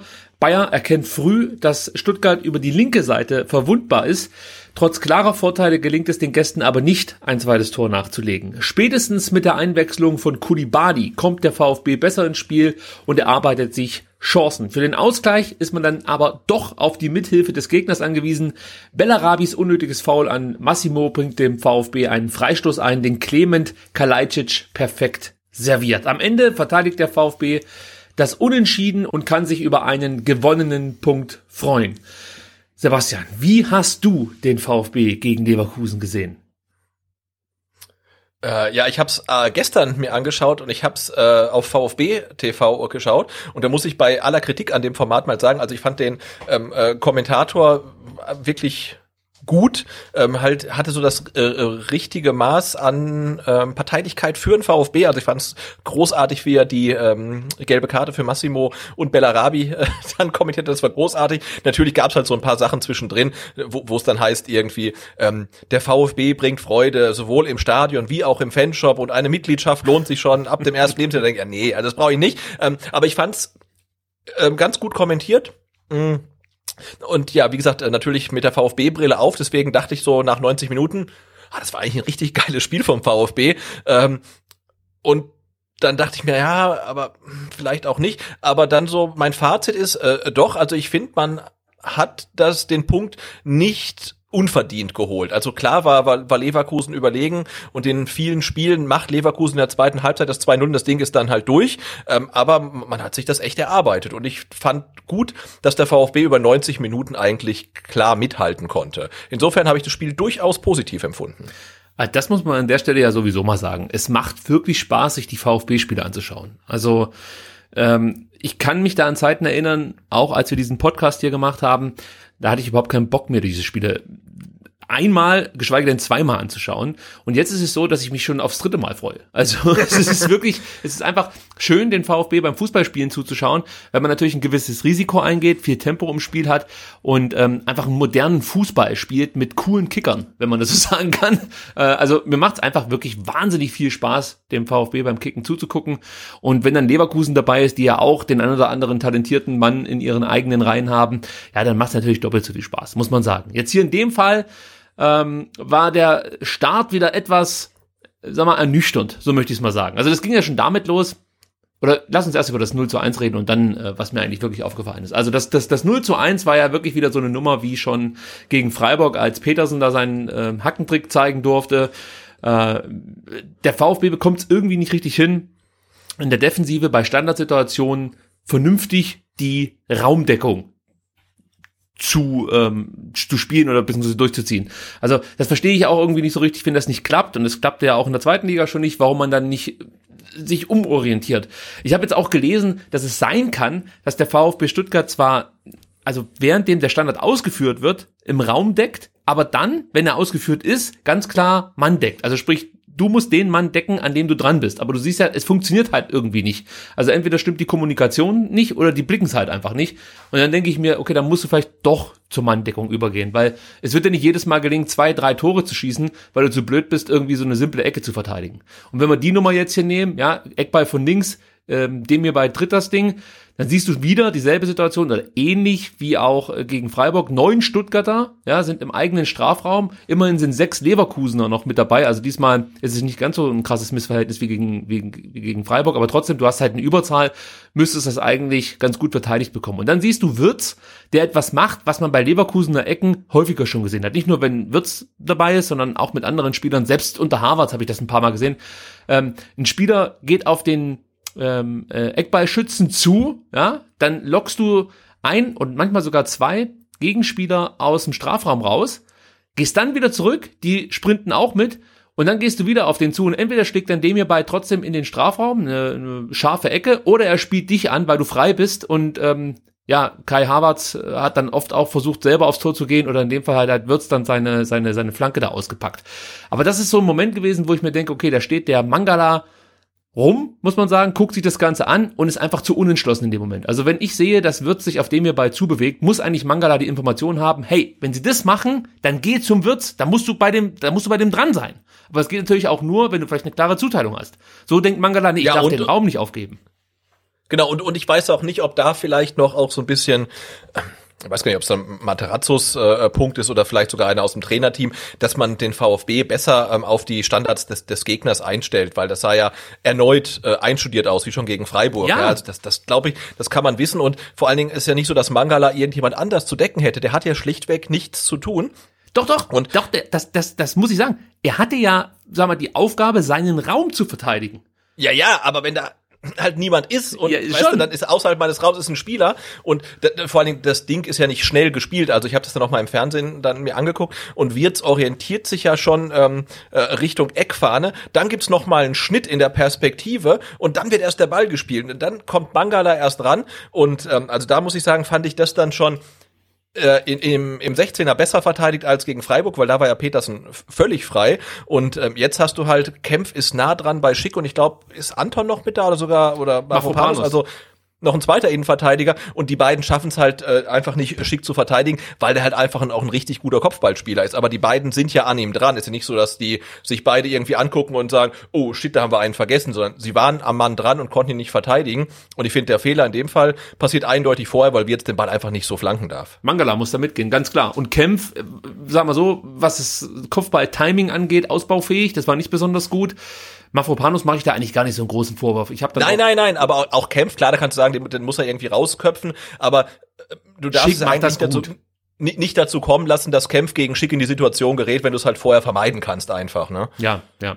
Das ist eigentlich das Hauptproblem, dass, dass da, dass sich das Gefühl bei mir festigt, dass sie nicht gut auf die gegnerischen Standards vorbereitet werden oder wirklich vergessen. Also ich, ich kann mir da auch keinen Reim drauf machen. Also die Nummer gegen, gegen Freiburg ist natürlich ein bisschen schwieriger zu verteidigen, muss man ganz ehrlich sagen, weil wenn du nicht 100% weißt, wie der Gegner jetzt die Ecken ausführt, ich erinnere daran, dass Petersen, ich glaube dann am darauffolgenden Spieltag ähm, aus einer ähnlichen Position auch noch ein Tor gemacht hat. Und da haben sie die Ecke ein bisschen anders ausgeführt. Beim VfB war es ja so, äh, dass er sich ähm, in Richtung Eck bei Schützen bewegt hat, meine ich, Petersen, und praktisch ein Anlaufen, das Kommando für, wer hat die Ecke geschossen damals? Äh, Grifo war es, glaube ich. Ich glaube, es war Grifo, aber ist auch egal. Auf jeden Fall war das das Kommando des, für den Eckballschützen. Jetzt darf ich ausführen, weil er bewegt sich. Und ach, ich überlege die ganze Zeit, gegen wen haben die denn am zweiten Spieltag gespielt, um Himmels Willen? Ach, gegen Aber Wolfsburg. Gegen Wolfsburg war es, meine ich. Oder das hast du doch, müsstest du gesehen haben, weil ja, ja, ich habe klar, das, das, das spektakuläre 1 zu 1, das eigentlich hätte irgendwie 5 zu 5 ausgehen können. Genau. So, und da war es doch auch so, dass er so, das ist auch wieder so mit so einer Freischussvariante, äh, mit so einer Eckballvariante. Ja. Da, da ist er, glaube ich, kurz auf die Fünfergrenze und hatten dann halt auch direkt reingemacht. Also löst sich da und äh, kriegt den Ball halt wirklich Pass Genau. genau serviert und ähm, ja. Aber das sind ja dann zum Beispiel Dinge, die musst du ja als, als, als Gegner bemerken und dann deinen Mitspielern auf den Weg geben. Hey, pass auf, in dem Moment, wo sich der Petersen bewegt, musst du gucken, dass du den irgendwie deckst oder dass du nah an dem dran bist, dass er es so schwer wie möglich hat, seine Aktion auszuführen. Und Ja, aber genau, das ist aber auch meine vorsichtige Diagnose jetzt nach drei Spielen, dass die Stuttgarter Mannschaft für die Offensive einen klaren Plan hat, äh, wie jetzt auch am Samstag, dass man zum Beispiel die Angriffe bevorzugt über rechts laufen lässt, ähm, aber für die Defensive diesen Plan nicht immer unbedingt hat oder nicht so detailliert hat wie für die Offensive. Ja. Und deswegen kommt, glaube ich, auch die Defensive jetzt nicht so stark vor, wie wir sie erwartet haben und die Offensive überrascht uns positiv. Also man muss noch dazu sagen, dass äh, man wirklich, glaube ich, Glück hatte, dass Schick dann nach 20 Minuten runter musste. Also Ja, ich, definitiv. ich glaube, wenn der weitergespielt hätte, hätten wir keinen Punkt mitgenommen. Da kommen wir nachher nochmal drauf zu sprechen. Aber was ich herausfinden konnte, Sebastian, ist ja Wahnsinn. Pass auf, ich kann es dir gleich erzählen. Und zwar, Schick musste nach 20 Minuten runter, hat praktisch äh, sein Tor gemacht, wurde danach ausgewechselt. Und weißt du, wem das auch mal gelungen ist in, in vergleichbarer Zeit? Den Herrn Amanatides. 02, 03, hier beim VfB Stuttgart.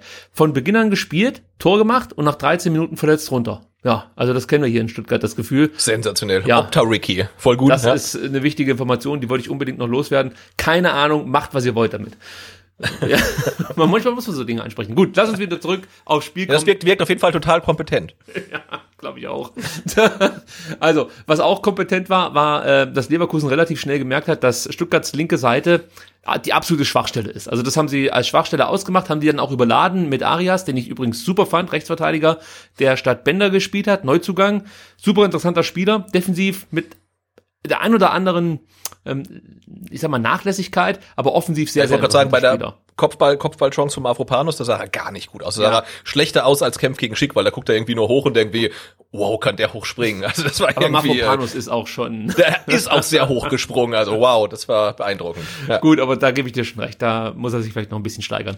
Aber sei es drum, trotzdem hat das mit diesem Überladen ganz gut funktioniert. Arias, Arangis, äh, Bellarabi, Demir bei Wirtz, da war eigentlich immer viel Betrieb auf unserer linken Seite praktisch. Und zu Beginn waren Sosa und Kempf wirklich überfordert mit der Situation. Und du merkst dann, wie Endo zum Beispiel die ganze Sache re- relativ gut erkennt und dazu geht, um den beiden zu helfen. Ja, weil du einfach relativ früh zum ähm, äh, zu, zu Spielbeginn eigentlich schon gemerkt hast, okay, das könnte uns heute hier das Genick brechen, unsere linke Seite. Die Abstände viel zu groß. Sosa hat übrigens im ganzen Spiel keinen Zweikampf gewonnen. Ja, über 90, ne, ich weiß gar nicht, ob er 90 Minuten gespielt hat, habe ich mir jetzt nicht notiert, wahrscheinlich nicht, aber er hat nicht einen Zweikampf gewonnen und hat insgesamt nur zwei geführt. Ja, und wenn du dir die Heatmap an, anguckst und siehst, was auf unserer linken Seite los war, musst du davon ausgehen, dass Sosa den Zweikämpfen wirklich schon aus dem Weg gehen, gegangen ist. Also es ist eigentlich fast nicht möglich, da keinen Zweikampf zu führen. Aber da ich ja große Sympathien für Borna Sosa ähm, hege, ähm, möchte ich kurz die eine Szene anführen. Ich habe es mir auch aufgeschrieben. Ich habe es aber, glaube ich, ähm, ähm, ich finde es natürlich auf die Schnelle nicht. Ähm, in, der, in der zweiten Halbzeit gibt's eine riesige Chance von Bellarabi war's? Äh, ja. Es Und gab Sosa mehrere Chancen für Bellarabi. Ja, genau. Und, und, und, und Sosa verhindert das sichere Tor eigentlich. Ähm, Ja, ich zwei weiß, Meter vor der du meinst.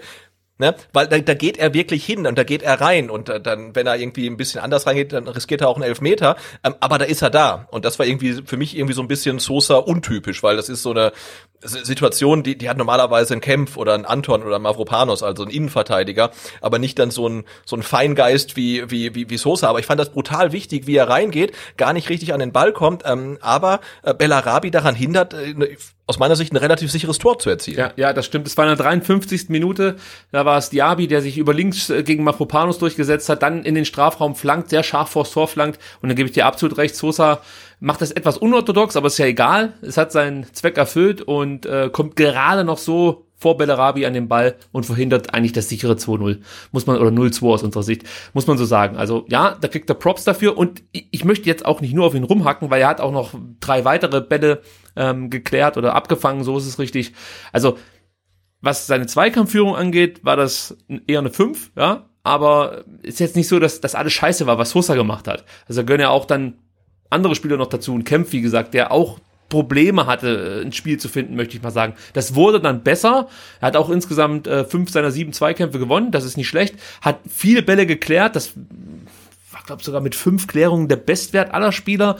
Ähm, also das, das, das war alles in Ordnung, aber es brauchte so ein bisschen, bis, bis sich die Probleme lösten, die man zu Beginn des Spiels hatte. Also das, das war schon bemerkbar. Und Endo, ja gut, was willst du über Endo noch großartig, großartig erzählen? Ne? Der besticht halt wirklich durch seine Ballsicherheit, die gute Passquote.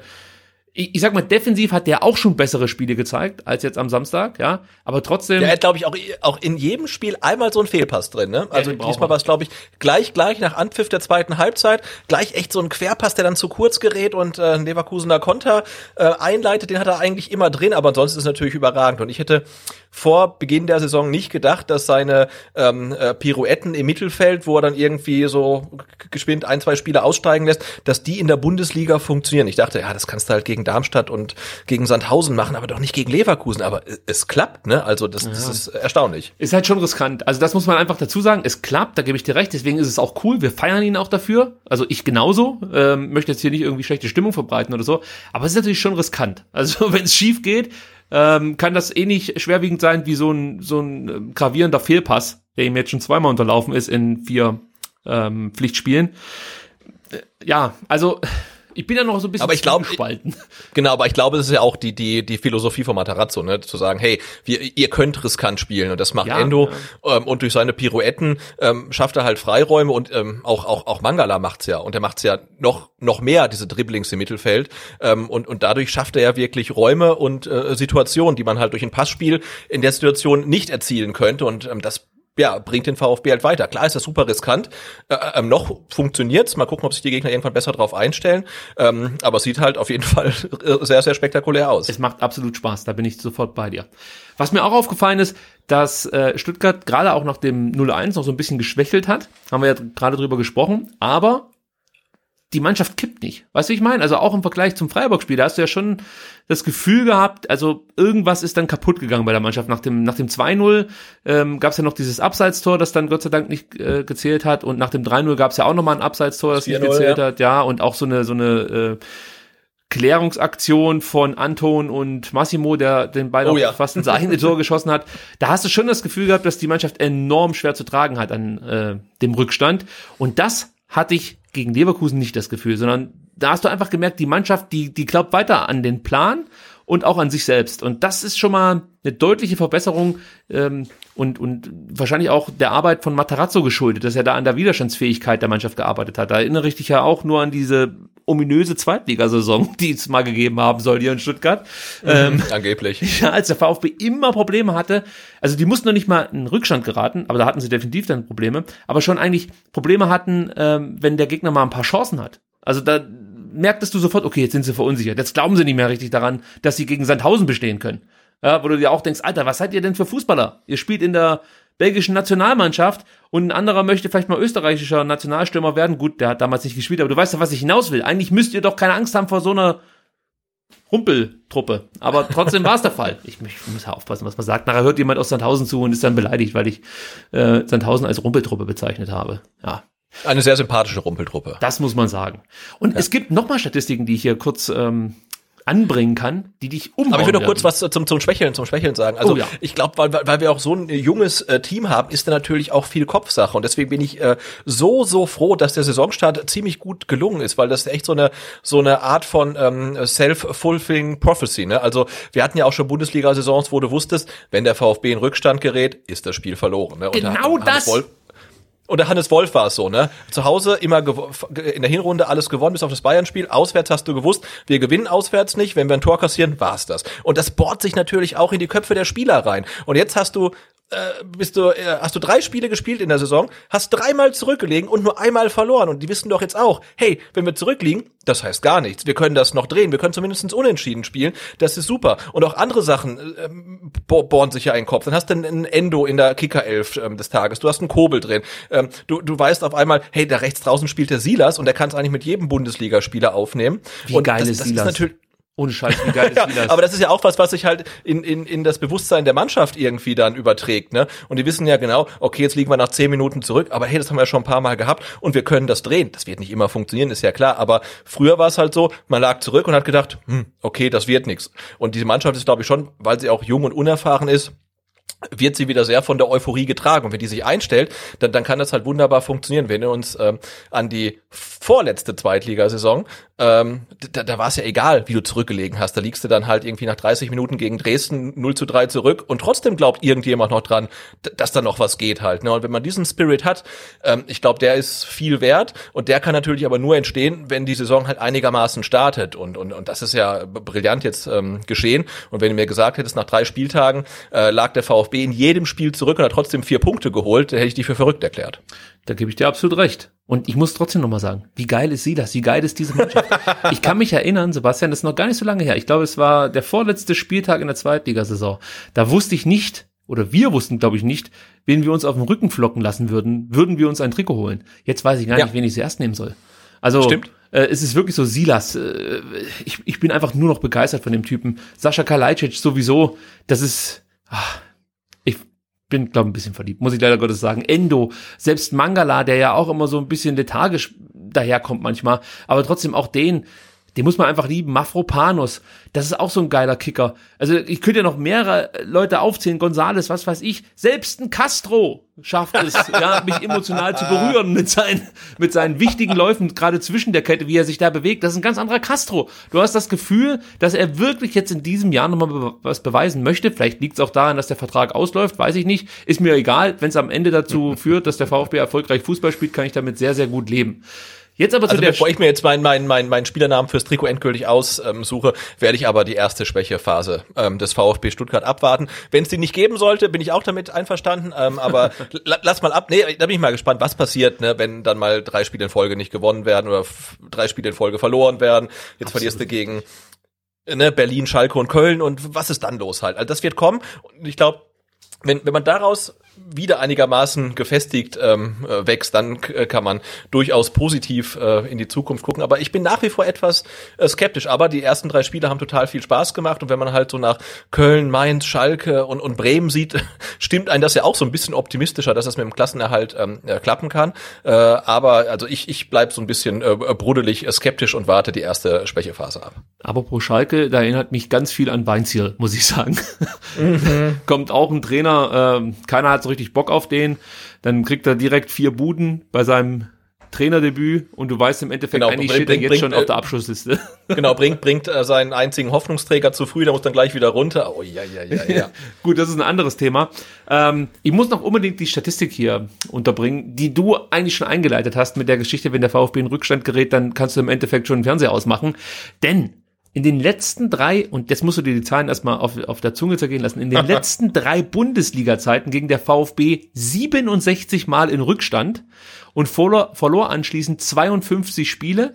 Fünfmal konnte man diese Rückstände noch zu einem Sieg drehen und zehn Unentschieden sprangen natürlich dann noch raus. Das ist schon mal erschreckend. Ja? So, dann geht's weiter. Also mal drei Bundesliga-Zeiten, das sind äh, dreimal 34 sind 102 Spiele. Ja, und in 102 Spielen ist man, hat man 67 Mal zurückgelegen. Das ist ja brutal.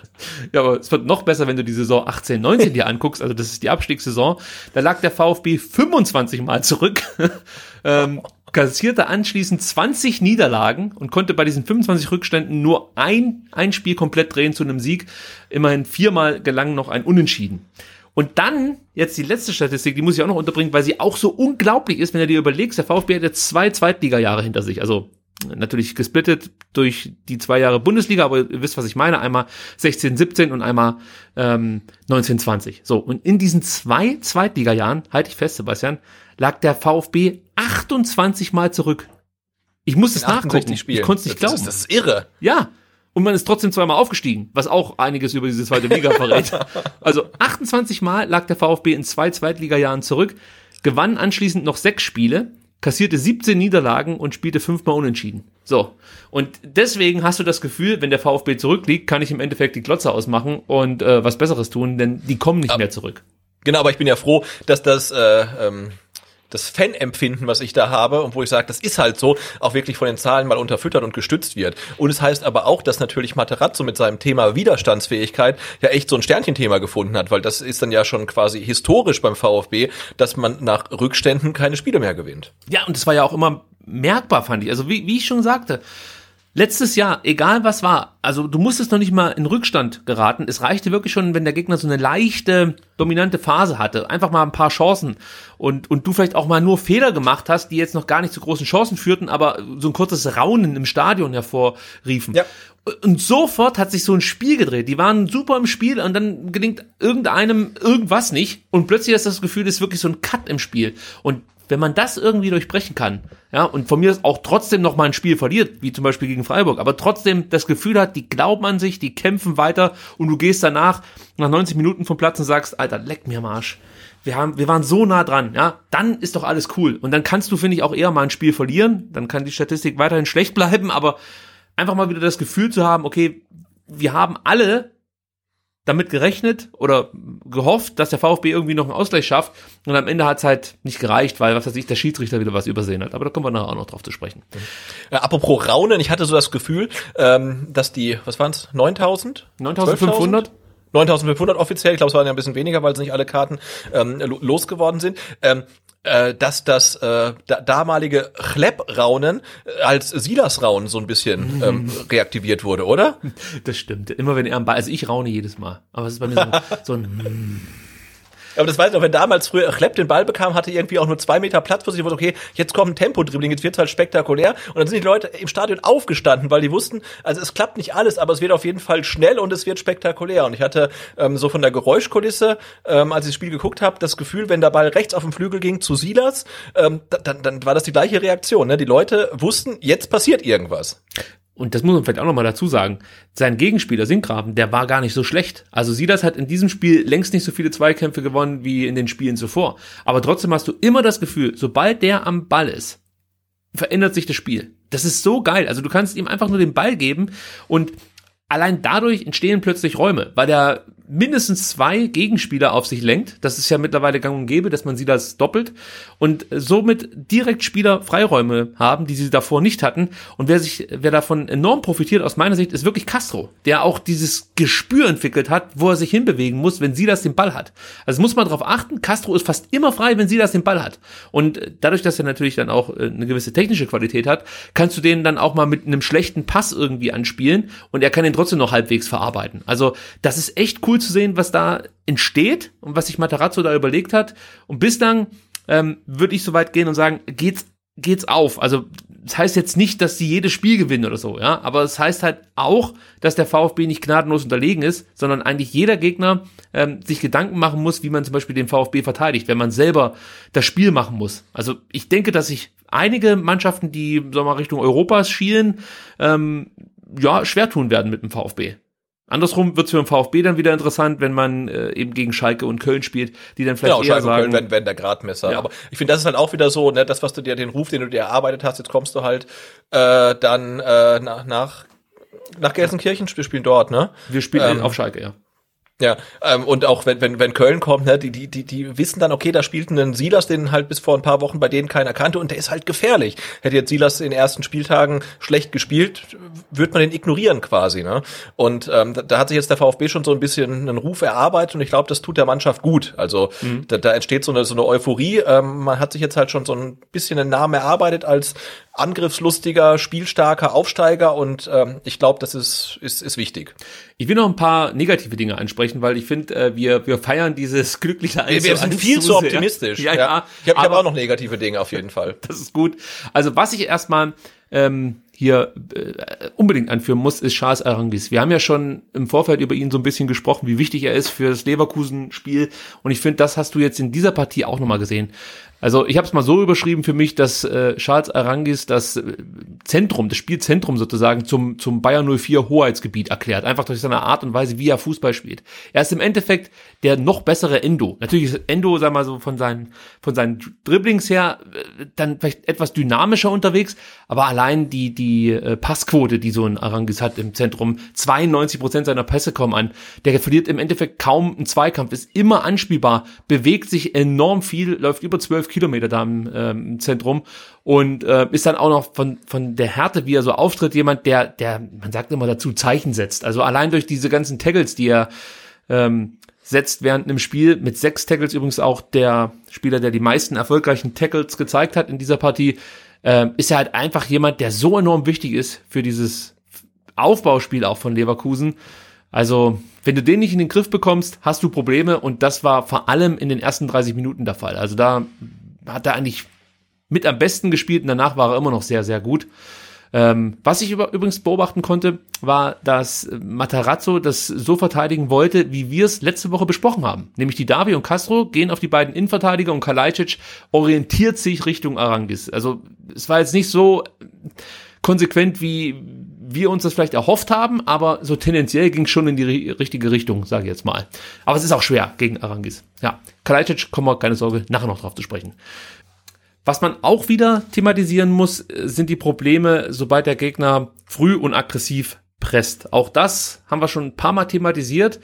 Und ich glaube, dass der VfB sich da jetzt so langsam aber sicher was einfallen lassen muss. Weil du merkst einfach, dass in dem Fall jetzt Anton Kempf, Mafropanos ein ähm, Problem haben beim Spielaufbau, wenn da wirklich zwei, manchmal sogar drei Leverkusener die unter Druck setzen. Ähm, insgesamt haben die 27 Bälle verloren beim Spielaufbau, also die drei jetzt. Das finde ich schon krass möchte ich noch nicht sagen, aber bedenklich. So kann man es, glaube ich, ausdrücken.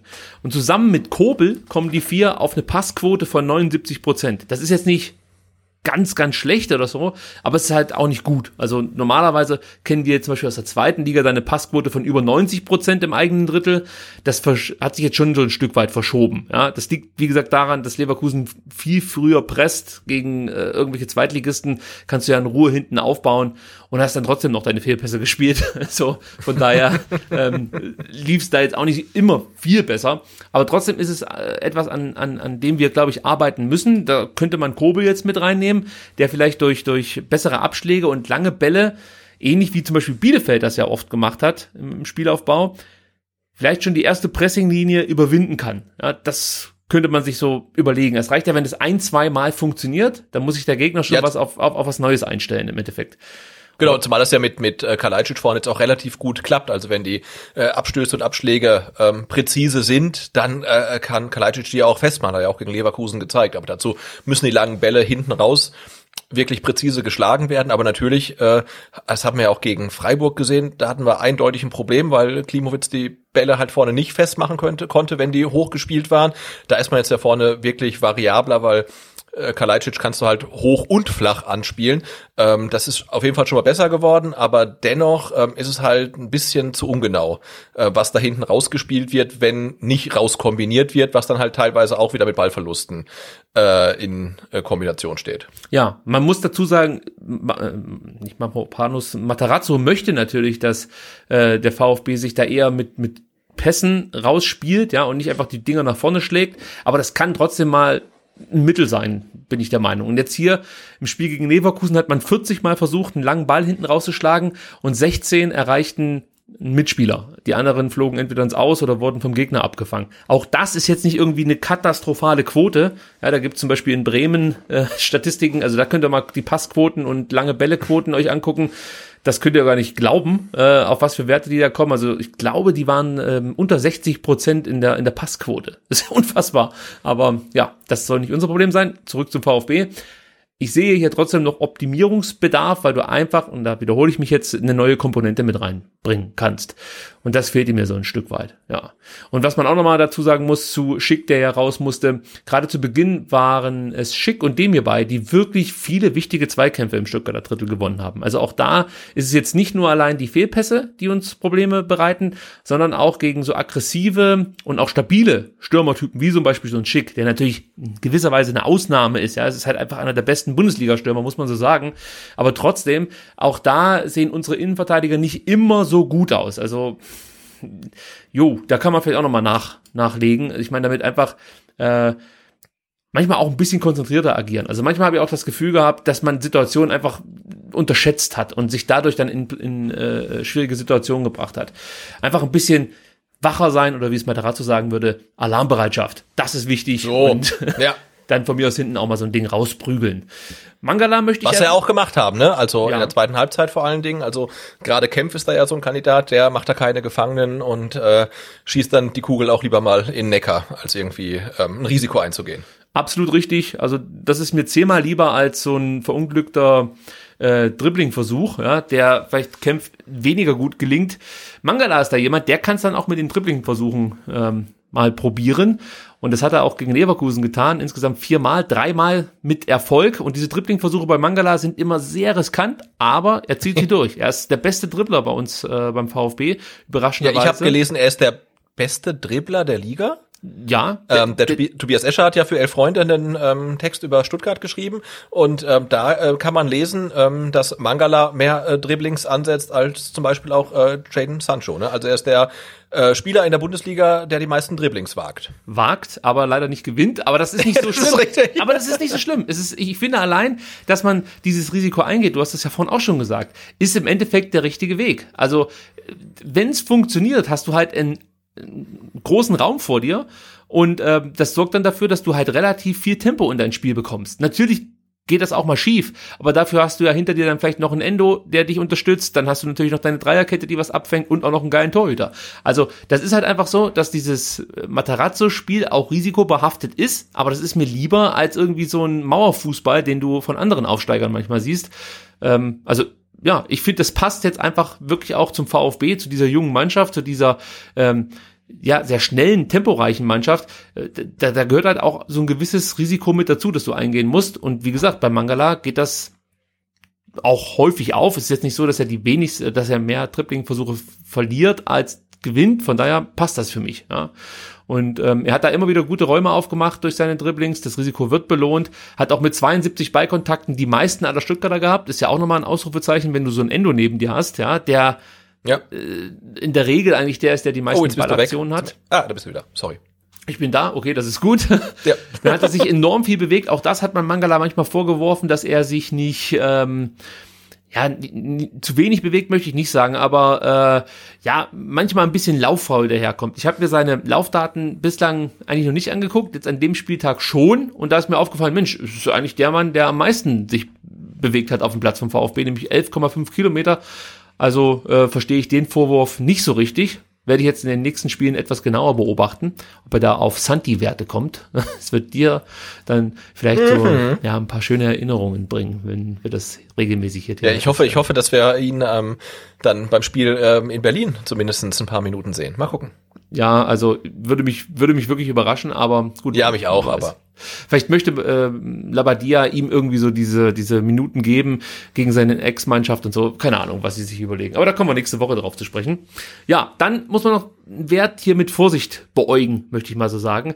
Denn ähm, wenn ich die Opta-Daten nehme, war Mangala nicht der Spieler, der die meisten Zweikämpfe gewonnen hat. Aber laut Bundesliga.de war es der Spieler, der gegen Leverkusen die meisten Zweikämpfe gewonnen hat. Und zwar 19. Und das ist laut Bundesliga.de der zweitbeste Wert an diesem Spieltag. Nur Nico Schlotterbeck schaffte 21. Aber wie gesagt, dieser Wert ist wirklich mit Vorsicht zu genießen, weil ob da einen anderen ausspuckt. Aber da der so positiv ist, habe ich gedacht, nehme ich den jetzt einfach mit rein. wir müssen uns doch auch einfach mal über sowas freuen. Ja? Natürlich. Also, das ist ja nicht schlecht. Endo haben wir gerade eben schon ganz kurz so angesprochen. Also für mich nicht so auffällig wie in den ersten drei Pflichtspielen, dennoch enorm wichtig für das ganze Spiel. Ja, also äh, gerade was das Aufbauspiel angeht, ist er halt wirklich wahrscheinlich der wichtigste Faktor beim VfB. Ähm, es läuft eigentlich alles über ihn. Super gute Pässe, 85% Passquote war auch wieder richtig gut und der spielt ja da nicht gegen irgendwelche Graupen. Wir haben ja vorhin schon über Rangis gesprochen, der viele Bälle abläuft. Und auch andere Spieler sind da defensiv durchaus ähm, ja, dem, dem der internationalen Klasse zuzuordnen, so möchte ich es mal sagen. Und da hat sich Endo, glaube ich, dann schon sehr, sehr stark aus der Affäre gezogen. Aber wie gesagt, nicht ganz so auffällig wie in den Partien jetzt äh, vor dem Leverkusen-Spiel. Ah, da hat er auch die Messlatte schon sehr, sehr hochgelegt einfach. Ne? Also eigentlich kann er ja quasi nur noch enttäuschen nach dem Saisonauftakt. Ähm, jetzt spielt er halt immer noch gut, ähm, aber im Vergleich zu sehr gut natürlich vielleicht ein bisschen schlechter als an den ersten zwei Spielen. Ähm, aber ich finde, das ist auch wahnsinnig wichtig, dass du nach drei Spieltagen weißt, dann auch als vielleicht ja junger Spieler beim VfB, okay, wenn ich nicht weiter weiß, dann spiele ich den Ball zum Endo, weil der macht schon irgendwas damit. Ja, ne? Und ja, also dieses, dieses, die, diese Gewissheit, dass der was mit dem Ball macht, auch ge gegen eine Mannschaft wie Leverkusen und dass es in den meisten Fällen auch noch gut ist, ähm, das ist halt wahnsinnig wichtig und gibt der Mannschaft Sicherheit. Absolut. Und du merkst einfach, dass Endo derjenige ist, der dann auch das Spiel so ein Stück weit für den VfB temperiert, weil er mit seinen Bällen dann auf die, auf die Außen äh, auch so mehr oder weniger das Zeichen setzt, jetzt braucht man wieder Tempo. Und überhaupt ist ja im ganzen VfB-Spiel so viel Tempo in allen Mannschaftsbereichen. Das zeigt sich zum Beispiel dann auch in der, in der Sprintstatistik, wenn man sich anschaut, ähm, ja, wie oft ist der VfB an den ersten drei Spieltagen insgesamt gesprintet? Ja, da kommt man auf, auf richtig starke Werte, die nur noch von Frankfurt und Leipzig getoppt werden. Und am dritten Spieltag war der VfB sogar die Mannschaft, die am meisten gesprintet ist. 252 Sprints wurden am dritten Spieltag angezogen von VfB-Spielern. Keine andere Mannschaft sprintete häufiger. Und erinnere dich bitte an die Abstiegssaison. Das war eines der ganz großen Themen zu Beginn vor ja. allem, da hieß es immer, ja, die seien nicht fit. Ähm, dann mhm. irgendwann hat man gemerkt, okay, es liegt vielleicht doch nicht nur an der Fitness, sondern es liegt auch an der äh, Spielanlage und äh, auch am Tempo, das einfach fehlte. Und ähm, das ist jetzt komplett anders. Und diese, diese Sprints, die sie da anziehen, die sind enorm wichtig, um eben dieses Tempo reinzubekommen ins Spiel. Und das macht es natürlich dann enorm schwer, auch für den Gegner, das zu verteidigen. Also, außer du hast da hinten so einen äh, äh, schnellen Innenverteidiger, wie zum Beispiel St. Just oder so bei Mainz, das sind dann natürlich schon Leute, die, die dann auch mithalten können, aber davon gibt's halt nicht allzu viele in der Liga. Von daher, dieses Tempo ist schon stark vom VfB. Also gefällt mir einfach richtig gut. Ich kann nur loben, obwohl ich manchmal immer noch versuche, irgendwas Schlechtes zu finden. Aber vielleicht kann ich es ja hier äh, ansetzen, das Ganze. Was glaubst du denn, wie sehr half, halfen dem VfB die beiden Verletzungen? Schick und Daily Singraven, die beide runter mussten. Mm, also zu Singraven kann ich jetzt nicht sagen, wie wichtig der fürs Leverkusen Spiel ist, aber äh, Schick halte ich halt schon für einen der Top 5 Bundesliga-Stürmer. Und mhm. ich glaube, wenn der eine der Chancen in der zweiten Halbzeit gehabt hätte, ähm, die Alario vergeben hat, ähm, oder auch Diaby, ähm, dann hätte Leverkusen das 2-0 gemacht. Insofern glaube ich, die Verletzung von Schick, diese wirklich frühe Verletzung, ähm, hat dem VfB sicherlich nicht geschadet, weil ich glaube, er ist kalt, kaltblütig vorm Tor genug ähm, und hätte ähm, auf 2 0 oder 0 zu 2 erhöht. Was Sinkgraven gut gemacht hat bis zu seiner Auswechslung, war halt das Spiel gegen Silas. Er hat relativ viele Zweikämpfe, ich glaube es waren drei, aber er hat ja nicht so lange gespielt. Aber er hat auf jeden Fall Zweikämpfe gegen Silas gewonnen und du hast schon gemerkt, dass das für den VfB dann so ein bisschen ein Problem war, dass du sie das nicht einfach nur schicken konntest und er hat da die, die Gegner kaputt gespielt, sondern dass Sinkgrafen sich da ganz gut drauf eingestellt hat und sie das es in dieser Partie etwas schwerer hatte als sonst. Aber ich habe es ja vorhin schon gesagt, dadurch, dass er halt immer zwei Gegenspieler auf sich zieht, sorgt er halt für Räume, die dann andere oder in die andere vorstoßen können. Und ähm, das hat noch nicht so 100% funktioniert, muss man sagen. Aber das kann sich auch noch entwickeln. Also da bin ich immer noch optimistisch, dass es dann irgendwann oder dass andere Spieler davon profitieren werden, dass diese Räume überhaupt erstmal entstehen, dass wir so viel Tempo haben, um Räume schneller zu besetzen als der Gegner, ist allein schon mal ein Fortschritt. Also das muss man einfach schon mal positiv hier äh, anmerken. Und deswegen glaube ich schon, dass Sinkgravens Rausnahme äh, aufgrund ähm, ja, einer Kopfverletzung dem VfB in die Karten gespielt hat und Schick, da hast du alles dazu gesagt. Das war auf jeden Fall ein Gamechanger für Leverkusen und dementsprechend auch für uns. Richtig durch. Genau, wobei ich, äh, wobei ich Alario immer gerne spielen sehe, ähm, weil er aussieht wie der junge Dave Gahan von Depeche Mode. okay, Oder? vielleicht sollte er eher singen. Ich muss mir das nochmal angucken. Also, ja, doch, es stimmt. Ja, du hast recht. Ja, du hast schon recht. So ein bisschen schon. Aber ich sehe halt immer äh, Dave Gain, wenn ich an den denke, muss ich immer an 1 und 1 denken. Und da war er halt dann doch noch ein bisschen anders drauf als Alario, so optisch. das war halt meine Depeche Mode Zeit. Du meinst wahrscheinlich dann den etwas älteren Dave Gain, oder? Nee, nee, schon. Ja, gut, ein bisschen älter. Der bei, was war denn das? 90er so Jahre. Die, ähm, ja, so Policy of Truth und äh, Enjoy the Silence und so. Ja, ich werde beim nächsten Leverkusen-Spiel ganz genau drauf ja, achten. Acht mal drauf, acht mal ja, drauf. Und nebenher werde ich People are People hören und gucken, was dann dabei rauskommt. Ja. Ähm, was man jetzt noch definitiv besprechen muss, ist die Hereinnahme von Kulibali. Denn die war für mich entscheidend dafür, dass der VfB am Ende das Spiel ich hätte fast gesagt gewinnt, aber es war ja nun unentschieden, aber gefühlter Sieg war es. Denn der brachte irgendwie diese, diese nötige Schärfe ins Spiel. Weil das war das, was so ein bisschen abging. Also, das war alles nicht irgendwie schlecht, aber du hast irgendwie so das Gefühl gehabt, es irgendwas fehlt, irgend so ein Punch fehlt. Also du brauchst jetzt auch mal einen Hammer. So, das war mein Gefühl.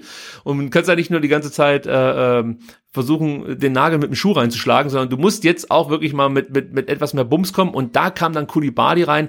Und was der da in 33 Minuten abgezogen hat, fand ich richtig klasse und vor allen Dingen habe ich damit überhaupt nicht gerechnet. Also dass Kulibadi einen Schritt gemacht hat, konnte man glaube ich in den Testspielen schon erahnen. Das war schon ein anderer Kulibadi als in seinem ersten Jahr. Also jetzt verglichen mit den Oberliga-Auftritten, die ich gesehen habe, wie er sich im Training präsentiert hat, kann ich nicht sagen. Ähm, aber äh, ja, er kommt da rein, ist gleich der Spieler, der die meisten Tackles schafft in 33 Minuten. Also kein, anderer Spieler, der auch über 90 Minuten auf dem Platz war, hat mehr Tackles, erfolgreiche Tackles geschafft von den VfB-Spielern. Äh, und dann kam auch noch dazu, dass er äh, mit zehn mit zehn äh, Zweikämpfen enorm viele Zweikämpfe in 33 Minuten geführt hat, von denen er nur in Anführungsstrichen sechs gewann, aber damit trotzdem noch der VfB-Spieler war mit den viertmeist gewonnenen Zweikämpfen. Alles in 33 Minuten, also das ist schon herausragend. Und was halt auch cool war, ähm, er hat relativ viele Bälle verloren, ja, also er hat, glaube in, insgesamt 31 Ballaktionen gehabt, 15 Bälle hat er wieder verloren, aber das machte gar nichts, weil die 16, die er äh, äh, nicht verloren hat, da waren es eigentlich immer sofort gefährliche Aktionen, die entstanden sind oder Verwirrung in der Leverkusener Defensive. Also die Leverkusener hatten enorme Probleme mit A, der Aggressivität, von Kulibali und B auch seiner, wie soll man sagen, unorthodoxen Spielweise. So möchte ich es mal ausdrücken. Das war halt einfach etwas, ähm, da haben die Leverkusener einfach kein Rezept drauf gehabt. Und ich würde fast so weit gehen und sagen, dass Kulibali gegen den Ball mindestens genauso wichtig war wie mit dem Ball. Also das war einfach ein absoluter Gamechanger, den reinzunehmen. Und ich hoffe, das ist nicht nur mir aufgefallen, sondern auch dir. Äh, ja, ich hatte ja ähm, das, das Spiel, wie gesagt, erst gestern gesehen und natürlich die Twitter-Timeline äh, schon am Sonntag so ein bisschen durchgescrollt, noch bevor ich das Spiel gesehen hatte. Und dann habe ich überall gesehen, oh, Kulibali, bockstarken, Kulibali hier und Kulibali da. dachte ich, jetzt freue ich mich brutal auf die Einwechslung von Kulibali. Und was er dann da irgendwie abgezogen hat, war in der Tat ähm, erstaunlich. Und ich habe mich dann so gefragt, also was hat ihm dann Mavro, ähm, was hat ihm da Materazzo mit auf den Weg gegeben? Weil das, das muss doch gewesen sein, hey, ähm, geh jetzt raus und renn wirklich jeden Gegner erbarmungslos an, sorg für Chaos, ähm, stifte Unruhe, weil so war es ja, also so wie er jetzt gespielt hat, kann er ja nicht über 90 Minuten spielen. Das war ja wirklich ähm, einfach nur immer drauf, immer Unruhe stiften, äh, versuchen Bälle zu erjagen und wenn er dann den Ball hatte, wusste er halt eigentlich nicht so recht, was er damit machen sollte. Ähm, aber natürlich hat das Leverkusener Spiel ähm, komplett zerstört und da, das war schon sehr beeindruckend, aber es war äh, so unorthodox und so unkonventionell, wie er da draufgegangen ist. Ähm, also da, da hätte mich echt mal interessiert, was ihm ähm, der Trainer mit auf den Weg gegeben hat. Und natürlich, das hat das Spiel nochmal verändert, aber ich fand ähm, auch in der zweiten Halbzeit gut, ähm, wie der VfB äh, die Leverkusener ähm, teilweise zumindest ähm, früh gepresst hat. Also da waren dann äh, Kalajdzic und die Davi und und Silas, als er noch auf dem Platz war. Die haben die Leverkusener dann schon vor Probleme gestellt. Ähm, ja, aber du hast gesagt, also mit Kulibali kam noch mal eine ganz andere Schärfe rein und äh, die Leverkusener wussten nichts mit dem anzufangen. Wahrscheinlich kannten die den auch gar nicht. Ja, also absolut, du hast es nochmal gut zusammengefasst. Und zum Pressing muss ich nochmal sagen, achte mal darauf bei den nächsten Spielen, äh, wer sozusagen der Taktgeber für das Pressingverhalten des VfB ist. Mir ist aufgefallen, dass die Davi immer derjenige ist, der als erster auf die Gegenspieler ja, geht. auch. Ja, also ja. das, wir haben ja schon mal darüber gesprochen, dass Matarazzo ein sehr unterschiedliches Pressingverhalten spielt. Also es ist nicht äh, ein Pressingverhalten, auf das du dich immer einstellen kannst. Also, was weiß ich, fünf Meter vor der Mittellinie wird gepresst oder so. Das ist immer wieder unterschiedlich. Und wir haben uns ja schon überlegt, was die, die Auslöser sind. Ob es vielleicht Matarazzo ist, der irgendwie ein Kommando gibt von außen oder ob es ein Spieler ist. Und jetzt sieht's wirklich danach aus, dass die da wieder derjenige ist, sobald der anläuft, der dann das Pressing auslöst. Und alle anderen schieben dann auch mit drauf. Und ähm, das hat die Davi auch wieder sehr, sehr gut gemacht, fand ich. Der wird ja immer noch sehr kritisch beäugt, muss man sagen. Aber in diesem Spiel, kann ich gleich mal eine weitere Statistik unterbringen, hat es die Davi geschafft, 100% seiner Pässe, Pässe an den Mann zu bringen. Aber muss dazu sagen, aus dem Spiel heraus. Also alles, was dann so mit Freistößen und so zu tun hat, das dürfen wir jetzt nicht mit reinziehen und ähm, auch Standards. Ja, da wir eh so, ja. viel zu optimistisch unterwegs sind, reden wir gleich nochmal kurz über die Standards, oder? Aha. Aber wir können erstmal über den Standard reden, der erfolgreich war, nämlich über den guten Standard, über den Minute. einen, ja. Genau. Und da muss man auch wieder sagen, die Situation wäre ohne Kulibali nicht entstanden. Denn der leitet diese Nummer ein mit seinem wilden Dribbling, möchte ich mal sagen. Er kommt da über rechts und lässt da, glaube ich, drei oder vier Leverkusener alt aussehen. Und ähm, gut, ich meine, äh, seine Flanke oder sein Pass landet dann bei äh, Klimowitz und der kann den nicht, nicht richtig aufs Tor bringen, sondern der Ball geht dann so nach links raus und dann gibt's ja die Szene mit Massimo und Bellarabi, da sprechen wir gleich drüber. Aber erstmal das Tor, Freischuss dann von links, Clemens schießt mit links und Kalajdzic verschafft sich gut Platz gegen Sven Bender, der da zugegebenermaßen auch nicht besonders gut aussieht bei der Nummer. Aber sei es drum, Kalajdzic köpft das Ding rein. Hinter ihm wäre theoretisch auch noch die ja. Davi einschussbereit gewesen. Aber ja, der Standard von Clement bringt im Endeffekt dann ähm, ja die Wende im Spiel, kann man fast schon sagen, und den Punkt für den VfB. Super gemacht. Gibt's da noch was von deiner Seite? Da gibt's nicht, keine okay. Einwände, keine Einwände. Nein. Dann, dann lass uns über Super Freistoß, super, super reingeköpft. Kalajdzic, ja, wird auch nicht wirklich bedrängt. Also, wenn wir halt über das äh, 0 zu 1 sprechen und sagen, ähm, naja, da war der Schick vielleicht ein bisschen frei. Also, und da guckt man auf das 1 zu 1. Also, Kalajdzic, der war frei, ne? Der, der hatte richtig Platz. Also, ja, das war schon und wer, wer, wer könnte erwarten, dass so ein Zwei-Meter-Mann irgendwie kopfballstark ist? Ja, also wenn du den in der zweiten Liga gesehen hast, dann in seinen paar Auftritten, äh, war ich schon ein bisschen skeptisch. Ja, ja, aber das hat er, da hat er wahrscheinlich auch dran gearbeitet, kommt mit Sicherheit auch dadurch, dass er sich insgesamt sicherer fühlt jetzt aktuell und vielleicht auch mehr Vertrauen in sein Knie hat, das kann ja auch eine Rolle spielen, aber das sah schon sehr gut aus. Ja, und äh, genau, das zahlt ja alles auf diese Geschichte ein, ne, die ich jetzt, glaube ich, heute schon wahrscheinlich zum, zum jetzt schon, aber äh, dass auch Kalajdzic jetzt dann das ganze Spiel durchspielen kann und auch wirklich nach 75 Minuten noch in der Lage ist, halt da in, in Kopfball zu gehen und das Tor dann macht. Und das äh, ist ja für ihn dann auch wieder äh, Selbstbewusstsein pur, dass er weiß, hey, ich habe jetzt die Kraft für 90 Minuten in der Bundesliga, wo ich noch nie gespielt habe. Ich hatte nach drei Spieltagen drei Tore. Also der, der ist jetzt ja nicht zwei Meter groß, sondern gefühlt wahrscheinlich drei Meter. fünfzig, Ne? Und das ist natürlich wahnsinnig gut für die nächsten Spiele. Absolut. Und wir müssen über Bellarabi und Massimo sprechen. Äh, da gab es ja die Situation, ich glaube, müssen wir die jetzt nochmal komplett aufdröseln. Jeder hat es ja gesehen. Nö, ja, es gibt halt das ist halt dermaßen klar. So. Bellarabi kneift Massimo in die Nase. Davor stehen sich beide Kopf an Kopf gegenüber. Auch etwas, ja, gut, sei es drum. Und ich muss dazu sagen, im ersten Moment, als ich das gesehen habe, da hat die Kamera das, glaube ich, von hinten gefilmt. Sprich, man hat Massimo gesehen und man hat gesehen, dass Bellarabi in Richtung Massimos Kopf mit dem Finger irgendwas macht. Und für mich sah es so aus, als ob äh, Bellarabi Massimo einfach so mit dem Finger auf die Nase drückt. Ja, deswegen habe ich gedacht, okay, jetzt geht das wahrscheinlich wieder los, muss eigentlich rot geben und so. Für mich war gelb für beide erstmal okay. Später habe ich dann aber erst gesehen, dass Benarabi dem Massimo tatsächlich in die Nase gekniffen hat. Und dann Er war hat ihm die Nase geklaut. Er hat ihm klar die Nase geklaut. das stimmt. Und äh, für mich war dann klar, okay, das muss eigentlich rot geben. Wie kann man da nicht rot geben? Und vor allem, wenn der Schiedsrichter in dem Fall Robert Hartmann sich für gelb entscheidet, wieso schaltet sich da kein VAR ein und sagt, hey, guck dir das nochmal an, der, der kneift ihm in, äh, kneift ihn in die Nase. Später wurden wir dann wieder von Colinas Erben aufgeklärt, die gesagt haben, Gelb ist deswegen okay. Sie hätten zwar selber auch rot gegeben, aber Gelb ist deswegen okay, weil der Schiedsrichter in dem Fall einen gewissen Ermessensspielraum hat, weil es keine ganz klare Regel gibt, die sagt, wenn du jemanden kneifst oder ins Gesicht fasst, gibt's rot. Ähm, Beispiel, es gab ja diese Holland äh, Rovelu-Szene im äh, Augsburg-Dortmund-Spiel, als Rovelu Holland so, so eine wischt, sage ich jetzt mal, so eine, so eine leichte Backpfeife verpasst. Da gab's ja auch nur für beide gelb, und da hieß es danach auch, ja, es sei ja eigentlich eine Tätigkeit und dann haben auch manche Schiedsrichter gesagt, ja, es kommt halt auch drauf an, wie hart du sozusagen zuschlägst und ähm, deswegen ist es rein regeltechnisch okay, wenn man gelb gibt, aber für, mich jetzt als Beobachter ist es ein absolutes Unding und für mich hätte Bellerabi hier vom Platz gemusst.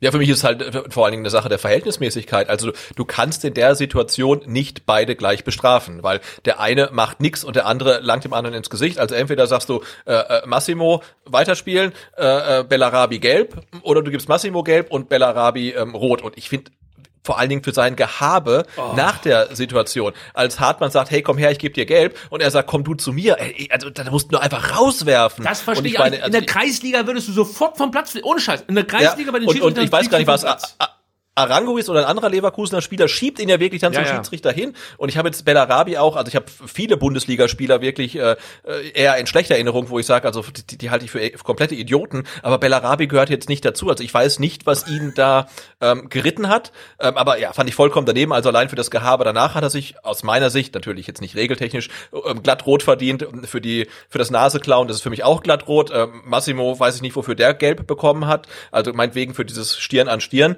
Ähm, ich fand's cool, dass Massimo so cool geblieben ist. Ähm, er hat sich hier nicht mal über die gelbe Karte beschwert. Er hätte es wirklich meiner Meinung nach zu Recht machen können. Ähm, er ist komplett cool geblieben. Ich habe mich da dann kurz gefragt, ähm, also so im Nachgang, äh, wo war der, der VfB-Kapitän, der sich einschaltet? Ich glaube, Castro war draußen, dann war die Davi der Kapitän. Müsste ich an. Davi gewesen sein, ja. Der Ja, hat die Binde von also Castro übernommen. das ist jetzt kein Vorwurf von Ihnen, aber ich dachte, das wäre eine Situation gewesen, wo dann der Kapitän mal kurz kommt und sagt, äh, der Massimo, warum kriegt er eigentlich Gelb? Für was denn jetzt? Also äh, wäre eine Situation gewesen, wo ich den ähm, Kapitän gefordert hätte. Und ich habe natürlich das eigentlich nur gemacht, weil Castro ja sagt, er macht das halt eher so äh, sehr, äh, wie soll ich sagen, er, er interpretiert das Kapitänsamt Ja. nicht über und macht es eher unauffällig. Dachte ich, das wäre so eine Situation gewesen. Der Massimo macht super, sagt kein Wort, holt sich die gelbe Karte ab und trollt sich, aber da muss eigentlich der Kapitän da stehen und sagen, Schiri, hey, was soll das? Warum kriegt der gelb? Und der kriegt auch gelb. Ähm, vielleicht hat das die Davi auch nicht gesehen. Also ist gar kein Vorwurf, aber das war so eine Situation, wo ich dachte, mh, da wäre ein Kapitän mal ähm, nötig gewesen, um vielleicht mal ein bisschen auf den Putz zu hauen. Vielleicht hätte es dann auch dazu geführt, dass, dass die Davi auch noch gelb bekommt. Du weißt, die Schiedsrichter Natürlich, und dann hätte der Freistoß vielleicht dann irgendwie drei Minuten später und hätte es kein Tor gegeben. Also ich bin nicht unzufrieden und mir ist auch lieber, ähm, der, Leverkusen bekommt den Ausgleich, ähm, als dass Bellarabi die rote Karte bekommt. Ja, und weil du vorhin sagtest, du dachtest, dass Bellarabi jetzt nicht so eine Hohlbirne ist, habe ich jetzt einen kleinen Einspieler für dich hier noch gefunden. Vielleicht ähm, änderst du danach deine Meinung, also hör mal rein. Achtung. Eine halbe Glatze hat 400 Haare. Wie viel hat eine komplette Glatze? 800 Haare.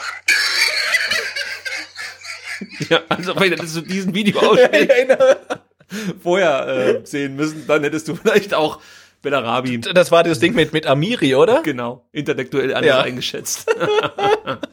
ja, man muss noch mal dazu sagen, ähm, Massimo wirklich großen Respekt dafür, dass er da zum einen ruhig geblieben ist und zum anderen sich eben nicht fallen lassen hat. Materazzo hat das auch noch mal gesagt. Ich bin stolz drauf, dass er stehen geblieben ist. Und ich sag dir ganz ehrlich, als Fan jetzt, als Fußballfan, gar nicht so sehr jetzt als VfB-Fan, sondern als Fußballfan, sag ich dir, mir ist, mir ist es lieber, Bellarabi kriegt kein Rot, und ich habe einen Spieler auf dem Platz, der nicht dieses Schauspiel mitmacht. Ich weiß, das ist Ja. total falsch, dass es genau so ist. Und Missentat sagt ja auch, eigentlich muss er seinem Spieler sagen, ähm, du musst dich beim nächsten Mal fallen lassen und äh, 43 Rollen einbauen. Ich verstehe das. Ich verstehe auch die Wut, die du dann haben kannst, als, als wer Missentat und äh, du fühlst dich ungerecht behandelt. Das verstehe ich alles.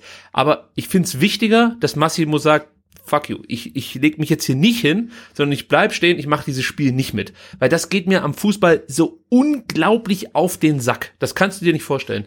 Das geht mir einfach unglaublich auf den Sack. Aber was ich halt cool finden würde, wäre, wenn dann in solchen Momenten der VAR eingreift und sagt, hey, guck dir das Ding nochmal an. Aber da es ja wieder diesen Ermessensspielraum gibt, ist es ja wieder so, dass er eben sich nicht einschalten darf und in dem Moment sagen, oder dachte er, er muss sich nicht einschalten, so muss man sagen. Ich glaube, er darf sich schon einschalten, aber er denkt sich halt, okay, der Hartmann bewertet die Situation eben so und er hat diesen Ermessensspielraum, von daher brauche ich mich nicht einschalten. Aber es ist eigentlich ein Fehler im System. Also du fährst Genau, nee, aber wobei ich, wobei ich die, die genau die die Szene dann relativ ähm, erholsam fand, was den VAR angeht, weil da muss ich sagen, der der der Hartmann steht ein Meter davon entfernt, er sieht die Szene komplett, er guckt komplett drauf und er sagt, das ist keine Tätigkeit oder das ist keine grobe Unsportlichkeit und dann muss ich endlich mal nicht irgendwie über einen Kölner Keller reden und so, sondern kann ich wie in den guten alten Zeiten fragen, Herr Hartmann, was machen Sie eigentlich beruflich? Also weil Ja. das ist einfach eine komplette Fehlentscheidung, aber das, also das ich habe mich danach ja so ein bisschen gesehen. Da muss man jetzt nicht fragen, warum schaltet sich der VAR ein, warum nicht, war das jetzt drei Millimeter abseits oder nicht? Nö, da hat der Schiedsrichter das gesehen und hat halt einfach falsch entschieden. Aber damit kann ich dann echt besser leben als mit irgendwelchen komischen Abseitsentscheidungen. Ist halt so, ähm, der Leverkusen wurde durch ein Gegentor bestraft, was uns dann glaube ich echt lieber ist als eine persönliche Strafe für für für Bellarabi und und gut ist. Und ja, nochmal wirklich ganz großen Respekt an ähm, Roberto Massimo. Ich meine, wenn man jetzt ein paar Monate zu, sich zurückerinnert, ne, äh, in der zweiten Liga kaum eine Rolle gespielt, gegen Kiel dann mal gespielt, zwei verheerende Fehler gemacht, dann wieder komplett von der Bildfläche verschwunden und jetzt ist er halt irgendwie im Bundesliga-Kader wirklich eine absolute Stütze und macht dann so eine Situation mit und geht da völlig abgezockt einfach weg und so weiter. Das ist total großartig. Ich möchte von Optionen sprechen. Stütze ist mir zu weit oder zu groß. Wenn er gebracht wird, ist er eine Stütze. Okay, darauf können wir uns einigen. Wenn er spielt, ist er eine Stütze, ansonsten ist er eine Option. Das gilt eigentlich für alle Spieler beim VfB Stuttgart aktuell. Ja. Ein toller Kader. So, ja, Mist in Tat. Hier haben sie ihre Blumen. okay, also, die letzten zehn Minuten steht der VfB hinten drin, verteidigt das aber ganz gut, finde ich. Also, Leverkusen hat ja auch den einen oder anderen guten Spieler in ihren Reihen, aber man muss sagen, ähm, sie kriegen es nicht mehr hin, große Gefahr zu äh, erzeugen. Man muss aber zur ganzen Geschichte schon noch dazu fügen, dass Leverkusen eigentlich zwischen, ah, was, wann ging das los? Eigentlich gleich nach der Halbzeit bis zur ah, 70. Minute das Ding zumachen muss. Also da gab es halt genügend Chancen. Du hast vorhin schon von der einen Bellarabi-Chance gesprochen, die Sosa geklärt hat. Diaby hatte noch eine Chance. Äh, Alario hatte zwei große Chancen. Bellarabi hat in der 64. Minute auch nochmal eine große Chance gehabt, als, als Kempf noch so herangeflogen ist und Kobel Ja. extrem stark äh, ge- gehalten hat. Überhaupt Kobel, was der da alles gehalten hat, war enorm wichtig für den VfB. Kobels Leistung ist mindestens so hoch zu werten wie Kalajdzics Tor. Also ohne Kobel bringt dir Kalajdzic nichts mehr. Und von daher müssen wir einfach glücklich sein, dass wir recht hatten, als wir Leverkusen euch vorgestellt haben. Nämlich äh, die Leverkusener haben eine extrem schlechte Chancenverwertung. Das haben sie hier nochmal eindrücklich unter Beweis gestellt. Und ich verstehe Peter Boss, der sagt, ich brauche unbedingt Offensivpersonal. Ich verstehe es so sehr. Aber ich weiß nicht, ob er so zufrieden ist mit dem Deadline Day, Day der gestern stattgefunden hat. Gut. Nachdem das mit, mit, mit, mit Rashica nicht mehr geklappt hat, ne? Ja, das, es ist also, mein Gott, ich, naja, gut. Ich möchte gar nicht über andere Vereine lachen, weil hier beim VfB sollte man Ja, da ganz, schon ganz Scheiße passiert, sein. genau. Ja, ja. Wir müssen da ganz vorsichtig sein. Aber so manchmal freut man sich halt, dass, dass man jetzt nicht ähm, der Grund ist, warum sich die halbe Timeline, äh, halbe Fußball-Timeline über, über Ja. irgendwas lustig macht. Das tut Endlich auch mal mal, über ganz andere gut. Vereine. Ja. So sieht's Aber aus. über die schlechten Standards müssen wir, glaube ich, noch kurz reden. Ne? Ähm, also ich Absolut. hatte die, die, die, die Wiederholung dann gesehen oder die, die, wie sagt man, Live-Review, Relive, so heißt es, Mhm. ähm, und dachte, boah, der VfB hat ja unfassbare viele Ecken. Und da habe ich heute dann die Statistik geguckt und dachte, oh, zwölf. Und da habe ich gesehen, nee, das war Leverkusen. Der VfB hatte acht Ecken. Ne? Also es waren, glaube ich, wirklich acht zu zwölf ähm, Ecken. Ähm, und ähm, außer der Kopfballchance von Mavropanos in der ersten Halbzeit, ähm, ist ja kaum Gefahr aus den Ecken entstanden. Und ich glaube, wenn du Spieler wie Kalajdzic hast, ähm, äh, wie Mavropanos hast, wie Anton, wie Kempf, dann, dann musst du aus acht Ecken einfach ein, ein bisschen mehr holen. Also gerade als Aufsteiger, ähm, dann, dann muss da ein bisschen mehr kommen und gerade so die Standards von von Castro und Didavi, die sind äh, mir ähm, seit Saisonbeginn alle so ein bisschen, äh, ja, also im übertragenen Sinne des Wortes flach, aber auch im wahrsten Sinne des Wortes, weil die kommen einfach nicht gut, entweder zu flach geschlagen oder viel zu lang geschlagen. Also Clemens scheint aktuell der einzige zu sein, der gefährliche Standards schlagen kann und ich glaube, das ist vielleicht auch so ein Thema für die Länderspielpause, ähm, dass man äh, neben irgendwelchen defensiven ähm, Automatismen vielleicht auch mal Standards noch ein bisschen ähm, optimiert, weil das war mir echt so ein bisschen zu wenig, was da kam. Ja, äh, da muss man schon irgendwie was ähm, verändern. Das sehe ich genauso. Und man kann jetzt dann auch so langsam aber sicher den Eindruck gewinnen, dass Tim Walter genau wusste, warum er sagt, wir, wir schießen keine langen Immer nur kurze Ecken spielen. Ja, weil er weiß, okay, von Castro und von Didavi habe ich eigentlich nichts zu erwarten, was das angeht. Weil es ist halt auch in der Zweitligasaison schon so gewesen, dass die Standards Ja. einfach zu schlecht sind. Und es ist halt sehr schade, weil du wirst halt oft auf solche Standards schielen müssen, wenn du gegen, gegen etwas stärkere Gegner was mitnehmen möchtest. Und wenn du da so häufig die Möglichkeit dazu hast, wir hatten das ja auch schon gegen Mainz, ähm, und, und da kommt nichts Zählbares bei raus, ja, schwierig. Und bei Clement hast du halt aktuell das Problem, dass für ihn momentan der Platz im Zentrum fehlt, weil die Davi Ja. und ähm, auch Castro machen das aktuell gut und ich sehe jetzt auch keinen Grund, da was dran zu ändern und nur wegen den Standards schwierig. Also das ist schon ein großes Risiko. Äh, bei Clement Ja, aber ich traue halt an, an, na, nach wie vor auch die Davi und Castro zu vernünftige Standards zu schlagen, ist Ach, die Frage. wo warst denn du die letzten zwölf Monate? ja, aber ich meine, die müssen das doch können. ja, das, das hat Sonst muss es auch Endo machen. Dann, dann muss jetzt Endo die Standards schlagen. Ein Satz, den man beim VfB schon oft gehört hat, die müssen das doch können. Und zwar in allen Bereichen hat man den Satz oft gehört. Äh, ich kann dir sagen, es ist dann meistens doch nicht so, ja, ja. doch nicht so genau. Mann. Ja, da muss man dran arbeiten. Ich hoffe, dass da auch noch mehr dabei äh, rumkommt irgendwie. Also vielleicht kann der Clement jetzt irgendwie den Castro und den Didavi äh, ab und zu mal zu sich ähm, einladen, dann können sie zu Hause darüber sprechen, Einzeltraining, wie man gut ja. Standards ausführt oder so. Ja, das wäre vielleicht nicht schlecht. Gut, ähm, dann machen wir das Spiel zu. Also ich möchte noch sagen, Mafropanus, Kalajdzic, Endo gewinnen zusammen für den VfB 43 Kopfballduelle, auch gut. Auch das Thema Standards hier nochmal interessant, weil auch ein Endo ist da vielleicht ein Zielspieler. Haben wir ganz vergessen, den mit reinzuholen. Kalajdzic, bevor wir zum Punkten kommen, müssen wir trotzdem noch sagen, großartige Partie wieder von ihm. Was mich wahnsinnig stört, ist die Inkompetenz diverser Fernsehkommentatoren. Das ist mir jetzt nicht nur bei Sky oder so aufgefallen, ist natürlich immer leicht über äh, Sky-Kommentatoren herzuziehen, meistens auch zu Recht, aber du merkst das dann auch beim aktuellen Sportstudio, auch bei der Sportschau, dass dann immer wieder kommt, ja, ähm, es ist nicht seine Partie und was weiß ich, und dann guckst du dir einfach an, okay, der hat die Top-Zweikampfquote, ja, von, von allen Offensivspielern beim VfB, wenn man Mangala jetzt mal rausrechnet, der hat 14 Zweikämpfe geführt, 10 gewonnen. Das ist für einen Stürmer schon mal sehr gut. Und der spielt ja gegen keine Scheißabwehr oder so. Das sind ja gute Abwehrspieler, mit denen das da zu tun hat.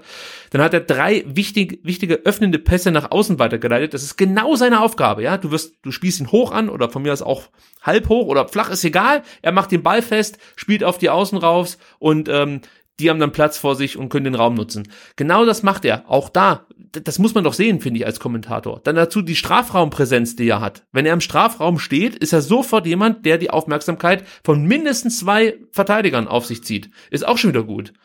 Ja, also auch da kann man sagen, muss vielleicht äh, äh, der ein oder andere Kommentator nochmal äh, in die Taktikschule gehen, um sowas besser zu bemerken. Und ähm, dann ist auch noch wichtig, wir haben ja gerade eben schon über die Top-Zweikampfquote Quote gesprochen, von 14 Zweikämpfen 10 gewonnen, sagte ich bereits.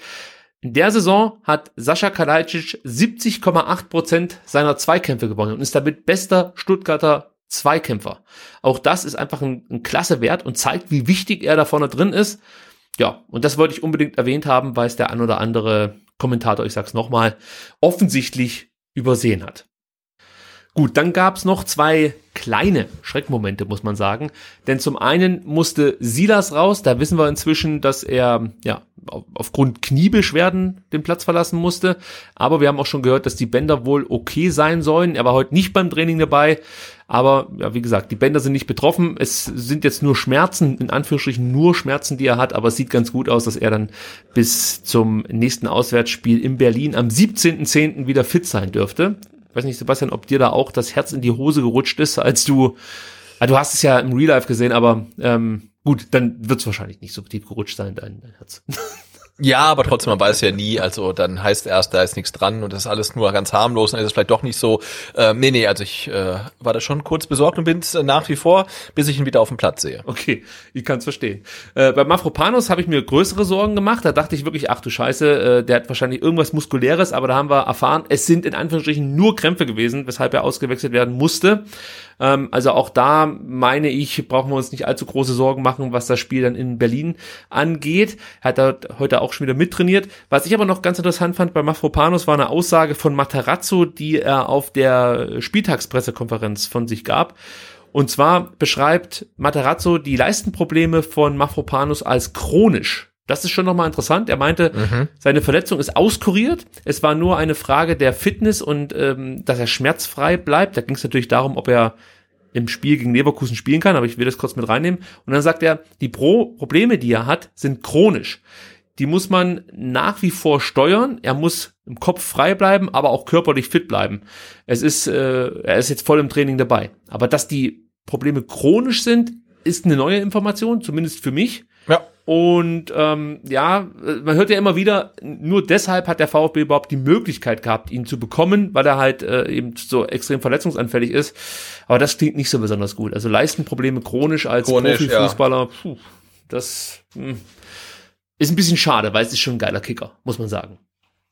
Wenn wir schon beim Lazarett sind, können wir sagen, ähm, Eric Tommy, Nico Gonzalez, Lee Egloff, alle heute wieder auf dem Platz, alle trainieren noch individuell, aber ich denk mal, also bei dem einen oder anderen, vielleicht sogar bei zweien, kann man damit rechnen, dass sie zumindest auf der Bank sitzen werden beim nächsten Bundesligaspiel mhm. des VfB Stuttgart.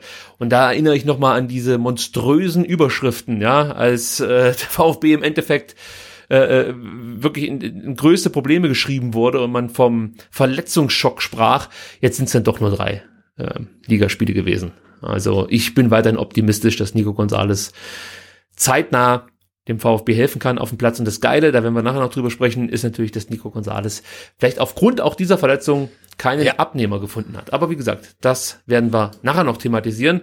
Wir müssen auch noch Atakan Karasor kurz hervorheben, denn der hat es geschafft. Er ist Bundesligaspieler. Ja, durfte sechs Minuten spielen. Ja, herz, wirklich herzlichen Glückwunsch, weil ich ja, glaube, total. einige ähm, die äh, zu Jugendzeiten mit Karasor zu tun hatten, waren sich ja nicht so ganz sicher, ob er diesen Sprung wirklich schaffen kann. Äh, man sagt ja dann gerne, er ist über den zweiten Bildungsweg sozusagen zum Profifußballer geworden und ja, das hat er ganz gut gemacht. Ähm, also zumindest in der in der Zweitligasaison. Jetzt ist er auch Bundesligaspieler, hat seine ersten Minuten bekommen. Jetzt müssen wir mal gucken, ob da noch mehrere folgen werden. Also gerade die Zeit als Innenverteidiger in der Rückrunde, die war wirklich richtig richtig gut und das gerät sehr sehr schnell in Vergessenheit, aber er war ja. da wirklich eine große Stütze für den VfB. Gut, dann würde ich sagen, haben wir es soweit durch. Vielleicht noch doch noch ein kleines Thema, weil es mich persönlich betraf. Und zwar hast du es vorhin schon angesprochen, es waren statt 12 nur 9.500 Zuschauer im Stadion. Ja, also der Kartenverkauf lief etwas schleppend. Ähm, äh, das liegt an, an mehreren Faktoren aus meiner Sicht. Zum einen am Infektionsgeschehen. Ich glaube schon, dass das auch ähm, sich aus, auf das Interesse der Fans auswirkt. Ähm, aber trotzdem war ich überrascht, dass das Stadion nicht voll geworden ist. Weiß nicht, ähm, wie ist denn eigentlich jetzt aktuell bei dir so der Stand? Hast du Bock ins Stadion zu gehen oder hat sich da irgendwas geändert? Also ich hatte als ähm, klar wurde, dass gegen Freiburg schon wieder Zuschauer rein dürfen. Da hatte ich äh, kurz so einen Impuls, dass ich dachte, oh, da will ich unbedingt dabei sein. Dann habe ich nochmal überlegt und dachte, mh, hm, nee, eher, nee, eher doch nicht. Und ich habe jetzt dann auch mal ähm, äh, Bilder ähm, aus dem Stadion gesehen, also so gefilmt vom Oberrang Cannstatter Kurve, Ah, wo ich dann dachte, nee, nee, nee, also das, das ist echt noch nichts für mich. Ähm, also unabhängig vom Infektionsgeschehen, das ist natürlich noch ein weiter großer Grund, warum ich das, glaube ich, aktuell nicht brauche, ähm, aber ich glaube, ich kann mich echt noch ganz gut ein bisschen gedulden. Und ja, äh, man muss da ja auch erwähnen, ähm, gegen Freiburg gingen die Tickets ausschließlich an Dauerkartenbesitzer.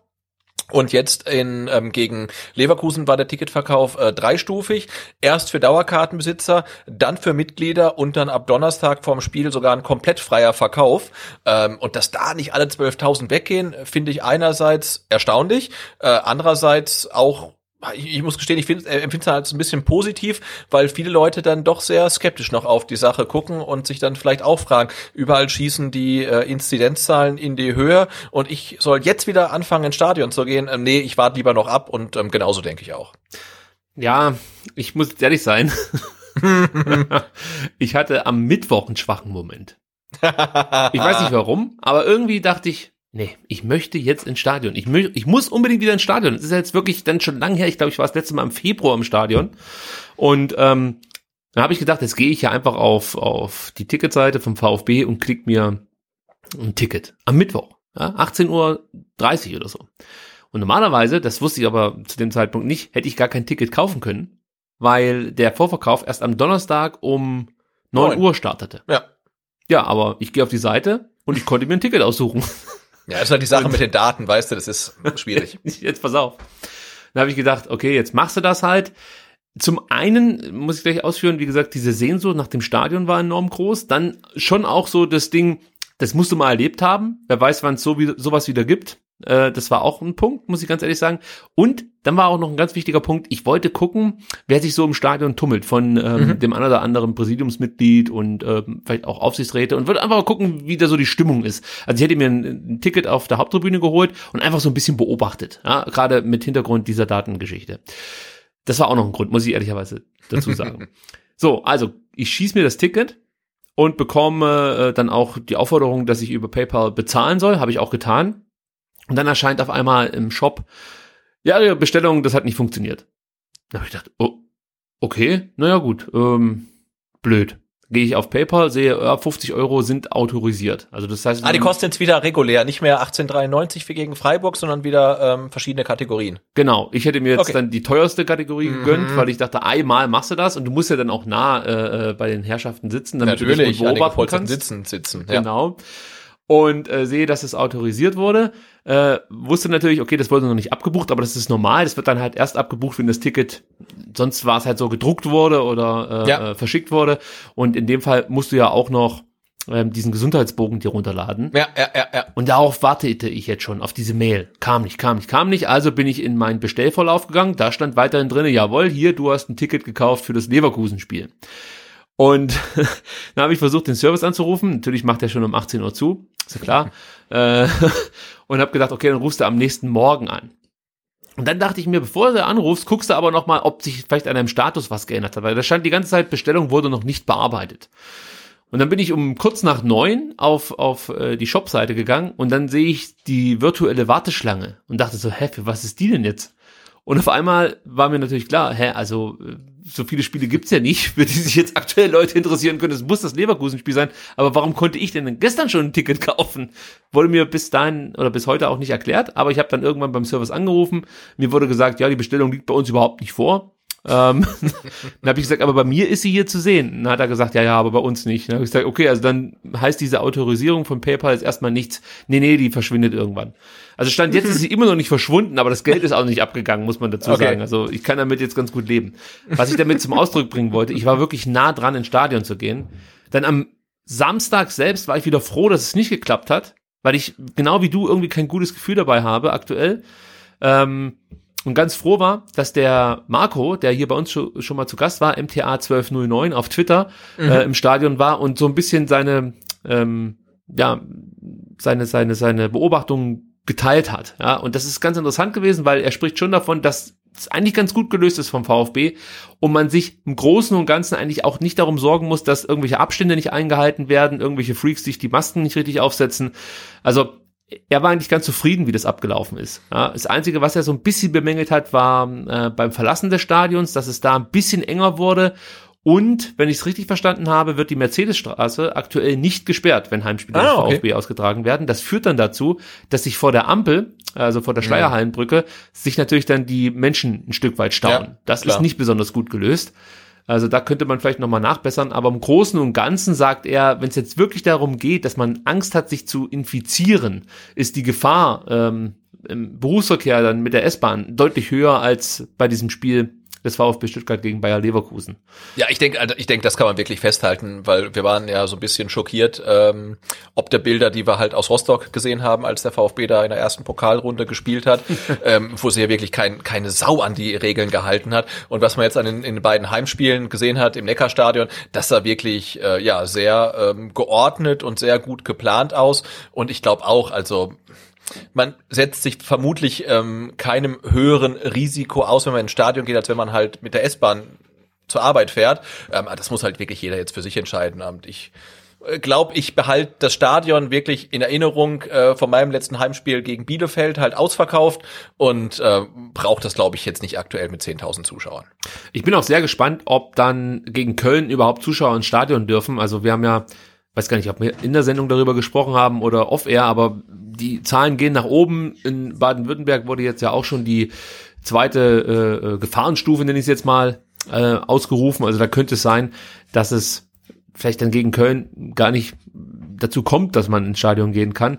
Und da muss man ja eh noch abwarten, weil ähm, ab Oktober oder die Testphase läuft ja nur im Oktober. Stimmt, bis Ende Oktober, ne? Mhm. Und da muss man erstmal abwarten, wie dann entschieden wird, ob weiterhin Zuschauer im Stadion zugelassen werden. Also all das. Gut, aber jetzt ist ja, ist ja, ist ja Herbst, das heißt, Dietmar Hopp hat jetzt ja den Impfstoff, oder?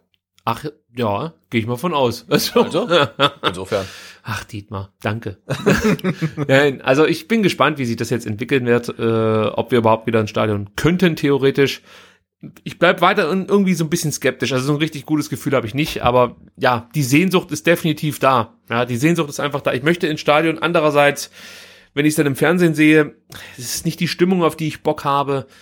Das ist Ja, ganz, das ganz auch- ambivalent. Genau, hat mir auch jemand gesagt, ne? Dann gehst halt wieder ins Stadion, dann sitzen da halt irgendwie 10.000 Leute und du bist halt irgendwie enttäuscht und äh, ist halt die Frage, ist es das wert, ne? Oder wartet man halt wirklich äh, wieder, bis dann 55.000 drin sind und das Stadionerlebnis halt dann so ist, wie man es halt wirklich vermisst, nämlich mit organisierter Cannstatter Kurve und, und vollen Rängen und nicht halt so einem mm, Sparprogramm.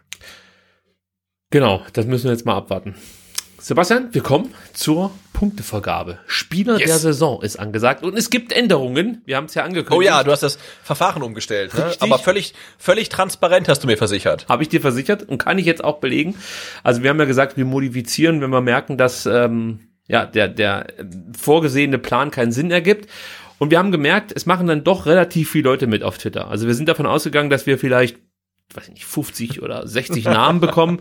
Wir sind jetzt bei knapp 300 äh, abgegebenen Stimmen. Äh, das ist schon relativ viel. Und da dachte ich mir, eigentlich schade, wenn die ganzen Spieler, die auf Platz zwei oder drei landen, keine Punkte bekommen. Und warum soll das so sein? Also warum sollen nicht die Twitter-User, die Zuhörer auch diese sechs Punkte bekommen, die wir vergeben dürfen? Deswegen wird in Zukunft und rückwirkend habe ich das schon angepasst. Also bei den zurückliegenden Pflichtspielen in Rostock gegen Freiburg, Mainz und ne, eben jetzt stimmen wir ja für das Spiel gegen Leverkusen ab, äh, bekommen der zweitmeistgenannte Spieler zwei Punkte und der drittmeistgenannte Spieler von euch dann auch noch einen Punkt. Ja, also sprich weiterhin drei Punkte für denjenigen, der die meisten Stimmen bekommt und den Rest habt ihr dann wahrscheinlich jetzt aktuell gerade auch ganz gut verstehen können.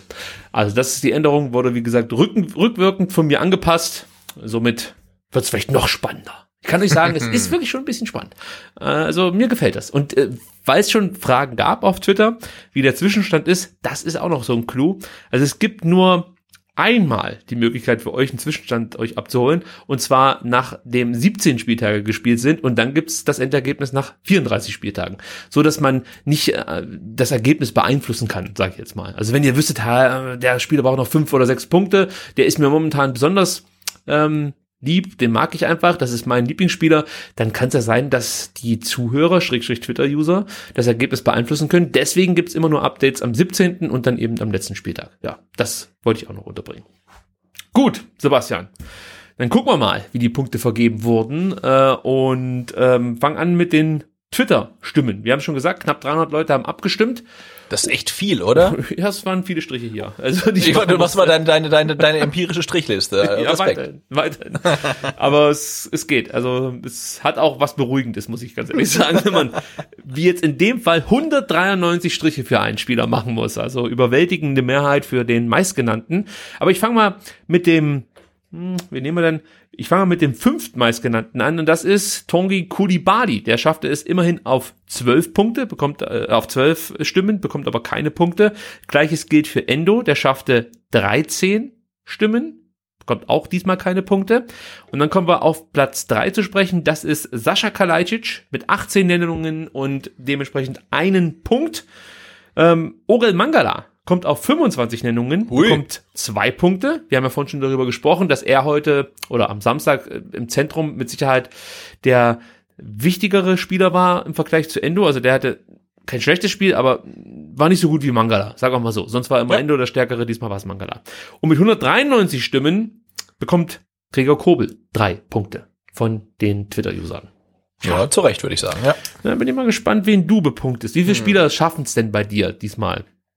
Ähm, also ich habe ich hab für mich so, ich bin jetzt ein großer Freund von ähm, der Fünf-Spieler-Wertung mit ähm, 2, 1, 1, 1 und 1. Okay, dann nenn mir doch mal deine äh, drei, drei Spiel, vier Spieler, die einen Punkt, nee, drei Spieler, die einen Punkt bekommen haben. Nee, Nee, es sind schon vier Spieler. natürlich, ja. Vier Spieler. Also ich, ich, ich, ich gehe damit auch bei mir kommt oh, ähm, bekommt Orel Mangala ähm, einen Punkt, also weil mich ja die, die, diese äh, im Mittelfeld teilweise auch ein Stück weit nerven, aber sie haben halt wirklich oft auch durchschlagende Wirkung, wenn irgendwie Passwege zugestellt sind, dann ähm, ist das wirklich effizient.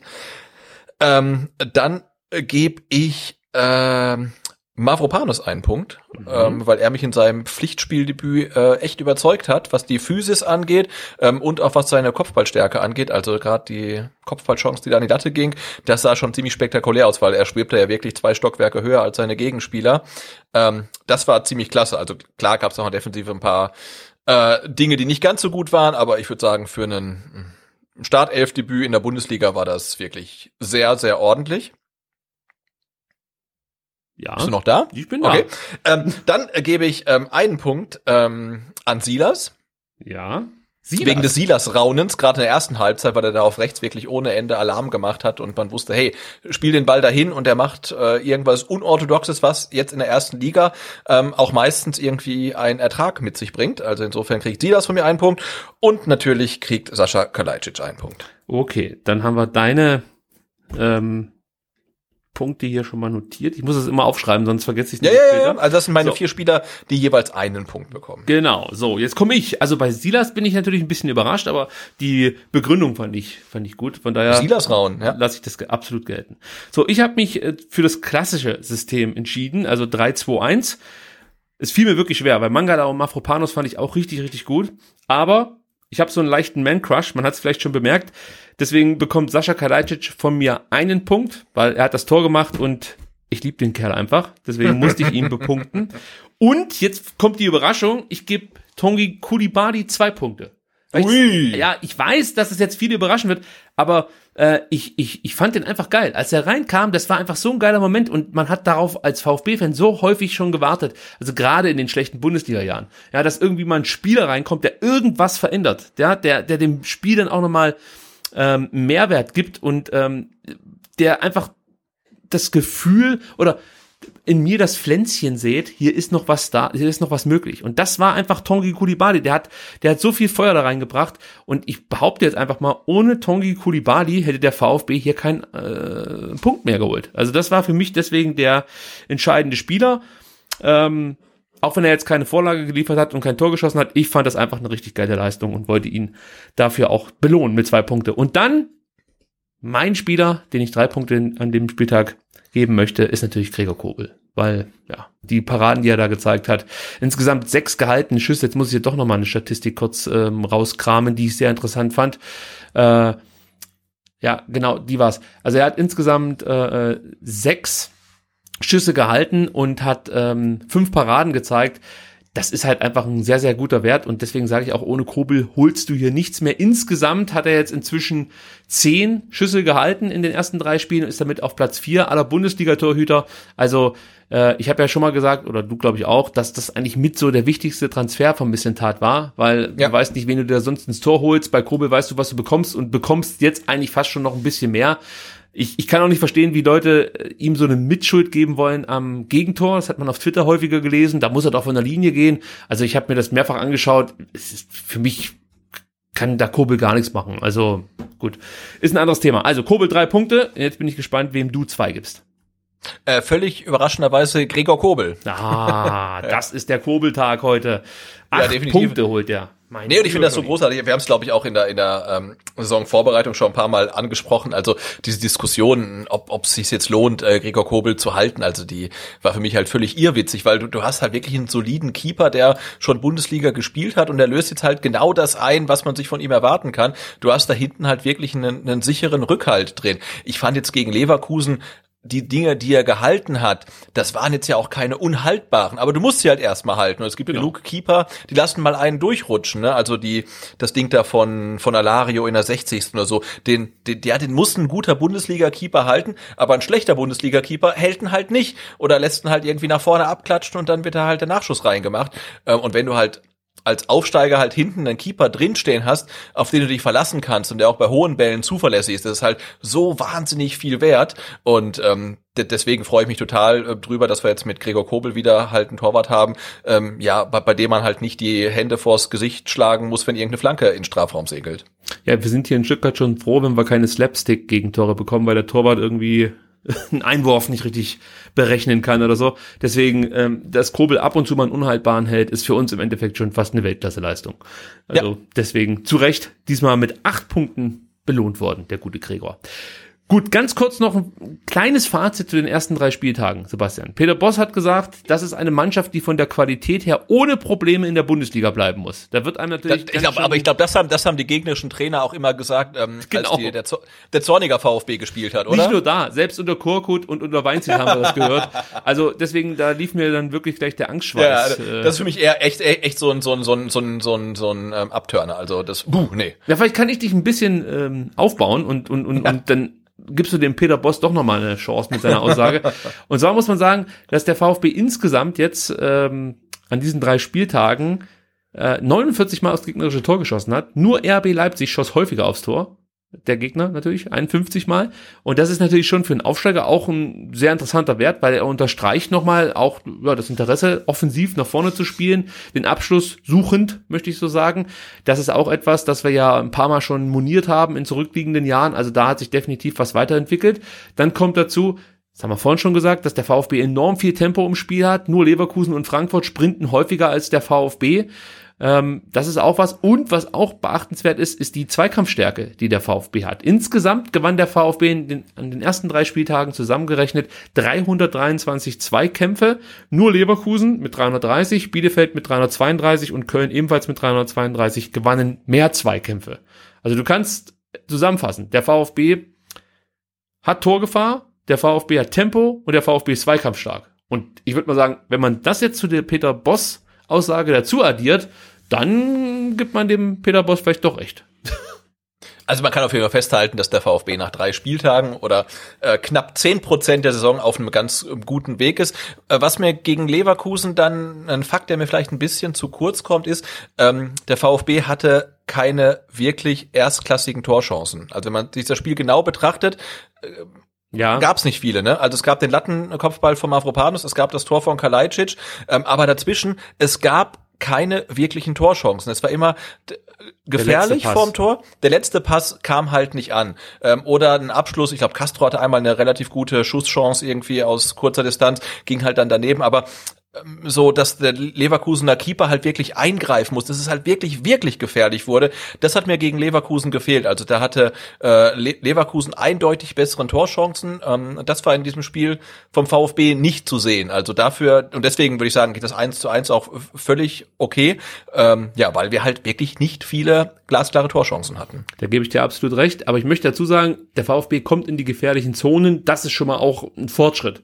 Also auch hier erinnere dich an die Zweitligasaison.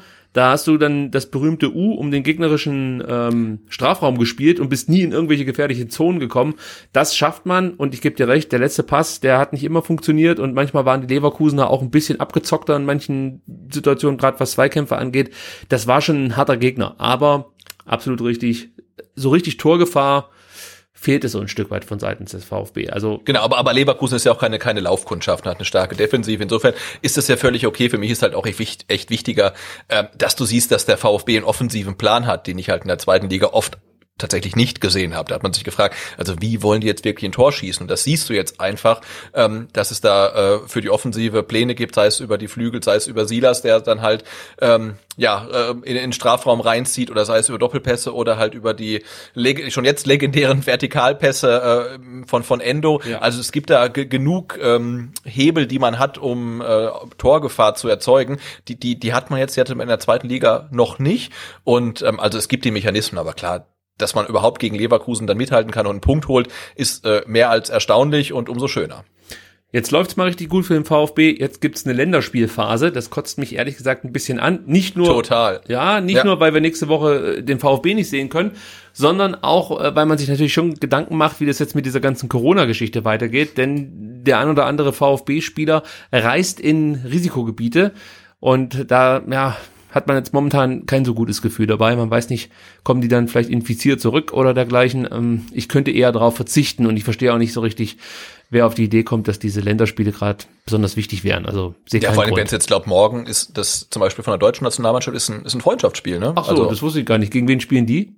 Türkei, glaube ich. Ah ja, da bist du ja voll im Boot offensichtlich, weil ich Total, oder? Bist Ich- du ich weiß Fanclub? alles. Hast du eine Nachricht Ich bin bekommen? im Coca-Cola Fanclub äh, Premium äh, Mitglied und ähm, Deutschland äh, spielt, glaube ich, morgen in Köln gegen die Türkei ähm, mit einer großartigen Aufstellung. Ich glaube, Mittelstürmer in der Startelf ist Luca Waldschmidt. Den kenne ich. Aha. Und, und relativ spektakulär finde ich, ähm, ich hatte mich am, am Wochenende auch kurz ausgetauscht über die äh, Wirksamkeit Keit, ähm, des Hygienekonzepts, so generell. Denn ähm, Timo Werner war ja am Wochenende zu Gast in Stuttgart. Ja, genau, hat sich da Und hat ja auch bei seinem, ich weiß gar nicht, ist es sein, sein Heimatverein, hat auf jeden Fall in Cannstatt ähm, in der Bezirksliga vorbeigeschaut Genau. ähm, und hat eifrig ähm, Selfies gemacht und Hände geschüttelt. Und ähm, man hat sich dann schon gefragt, jetzt reist er dann halt gleich zur Nationalmannschaft und Hygienekonzept, ist das so? Hm?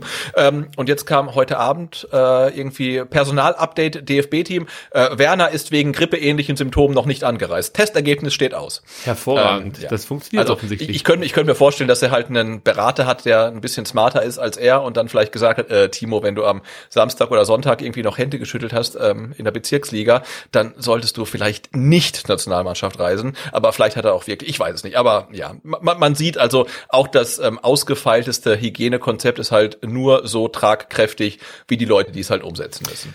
Ja, das ist wahr. Und ähm, lass uns ganz kurz nochmal bei der Länder Länderspielphase bleiben. Es gibt trotzdem übrigens ein VfB-Spiel, und zwar am Donnerstag. Testet der VfB, VfB gegen den SC Freiburg, wie immer natürlich unter Ausschuss der Öffentlichkeit. Also weiß noch nicht mal, ob es da irgendwie einen Stream gibt oder was auch immer. Auf jeden Fall gibt es ein Testspiel gegen Freiburg. Da muss man ja fast schon froh sein, dass Sascha Kalajdzic nicht dabei ist. Denn beim letzten Test gegen Freiburg hat er sich ja diese böse Knieverletzung zugezogen. Aber lass uns erstmal mit Endo anfangen, was die Länderspielreisen angeht. Der ähm, wird mit Japan am 9. Oktober gegen Kamerun spielen und am 13. Oktober gegen die Elfenbeinküste. Das Ganze allerdings in den Niederlanden. Also der muss nicht nach Japan oder nach Kamerun oder äh, auf die Elfenbeinküste. Ähm, er kann das Ganze hier in Europa absolvieren. Sascha Nieder Kalajdzic. Niederlande ist doch auch Risikogebiet, oder? Absolut, das ist ein Risikogebiet. Das, das stimmt. Nee. Ich habe einen Bekannten, ähm, mit dem habe ich gestern im Podcast darüber gesprochen, der kommt aus Utrecht, wie, wie schlimm die Bedingungen aktuell ähm, in, in Holland sind. Also das fängt schon damit an, wenn du da einen Corona-Test machst, musst du erstmal darauf warten, dass du überhaupt äh, zu, also diesen Test bekommst und dann dauert es relativ lang, bis du dein Testergebnis übermittelt bekommst. Also das ist nicht wie bei uns, dass man da zwei, drei Tage wartet, sondern er musste, glaube ich, vier oder fünf oder sogar sechs Tage auf sein Ergebnis warten. Okay. Und dann sind das auch noch so hinterhältige Leute, die dich da anrufen und erstmal abfragen, ja, mit wem haben sie sich getroffen, wo waren sie, haben alles abgefragt, um dann zu sagen, ja, übrigens, ihr Test war negativ. Und du denkst natürlich die ganze Zeit, oh shit, oh shit, oh shit. Und dann sagen sie, ja, Test negativ. Und er denkt sich, äh, dachte sich halt dann auch in dem Moment so, okay, dann hättest du vielleicht direkt zu Beginn sagen können, dass ich ein positives Ergebnis habe, also für mich positives Ergebnis Ja. und mich jetzt hier nicht noch auf die falsche Fährte ähm, locken. Aber gut, sei es drum. Darum soll es nicht gehen. Endo abgeklärt. Kalajdzic steht vor seinem A-Nationalmannschaftsdebüt und muss, sollte es dazu kommen, drei Spiele absolvieren in dieser kurzen Zeit. Am 7.10. spielt man gegen Griechenland, am 11.10. Ähm, 10. in Nordirland und am 14.10. auch nochmal in Rumänien. Und ich erinnere nur mal dran, am 17.10. soll Sascha Kalajdzic dann wieder mit dem VfB Stuttgart in Berlin spielen. Und wenn man dann so liest, auswärts Rumänien, 14.10. absolutes Risikogebiet, jedenfalls nach meinem aktuellen Kenntnisstand, ja, bin ich mal gespannt, wie das dann abläuft mit den zwei negativen Corona-Tests, die er da ähm, vorlegen muss. Und ja, das, das also ich verstehe es halt nicht. Drei Länderspiele in zwei Wochen, warum? Also gut, sei es. Nee, nee, in, ein, in einer Woche, ne? Ja, so gesehen in einer Woche, du hast recht. Also vom 7. Weil bis vom, zum vom 7. 14. bis zum 14. also in sieben Tagen drei, drei Länderspiele. Da kann man nur hoffen, dass er als Neuling nicht so oft eingesetzt wird. Ähm, Ja, übrigens auch im, im, im Kader der ähm, österreichischen Nationalmannschaft ähm, Raphael Holzhauser. Als Spieler? Ja, Oh. Na, dann hat er relativ gute Einsatzchancen, dieser Kalajdzic, würde ich mal so sagen. Tatsächlich. Tatsächlich. Okay. Äh, Orel Mangala ist mit Belgiens U21 unterwegs und muss EM-Qualifikation spielen. Einmal äh, gegen Wales am 9.10. und dann in Moldawien ähm, am 13.10. Ja, okay, das ist ja Wellness. Also. Äh, ja, naja, gut. Ich, Nein. Ich könnte drauf verzichten, aktuell nach Moldawien. Aber Orel Mangala spielt auch schon gefühlt seit drei Jahren U21, oder? Das ist absolut richtig. ja, das stimmt schon.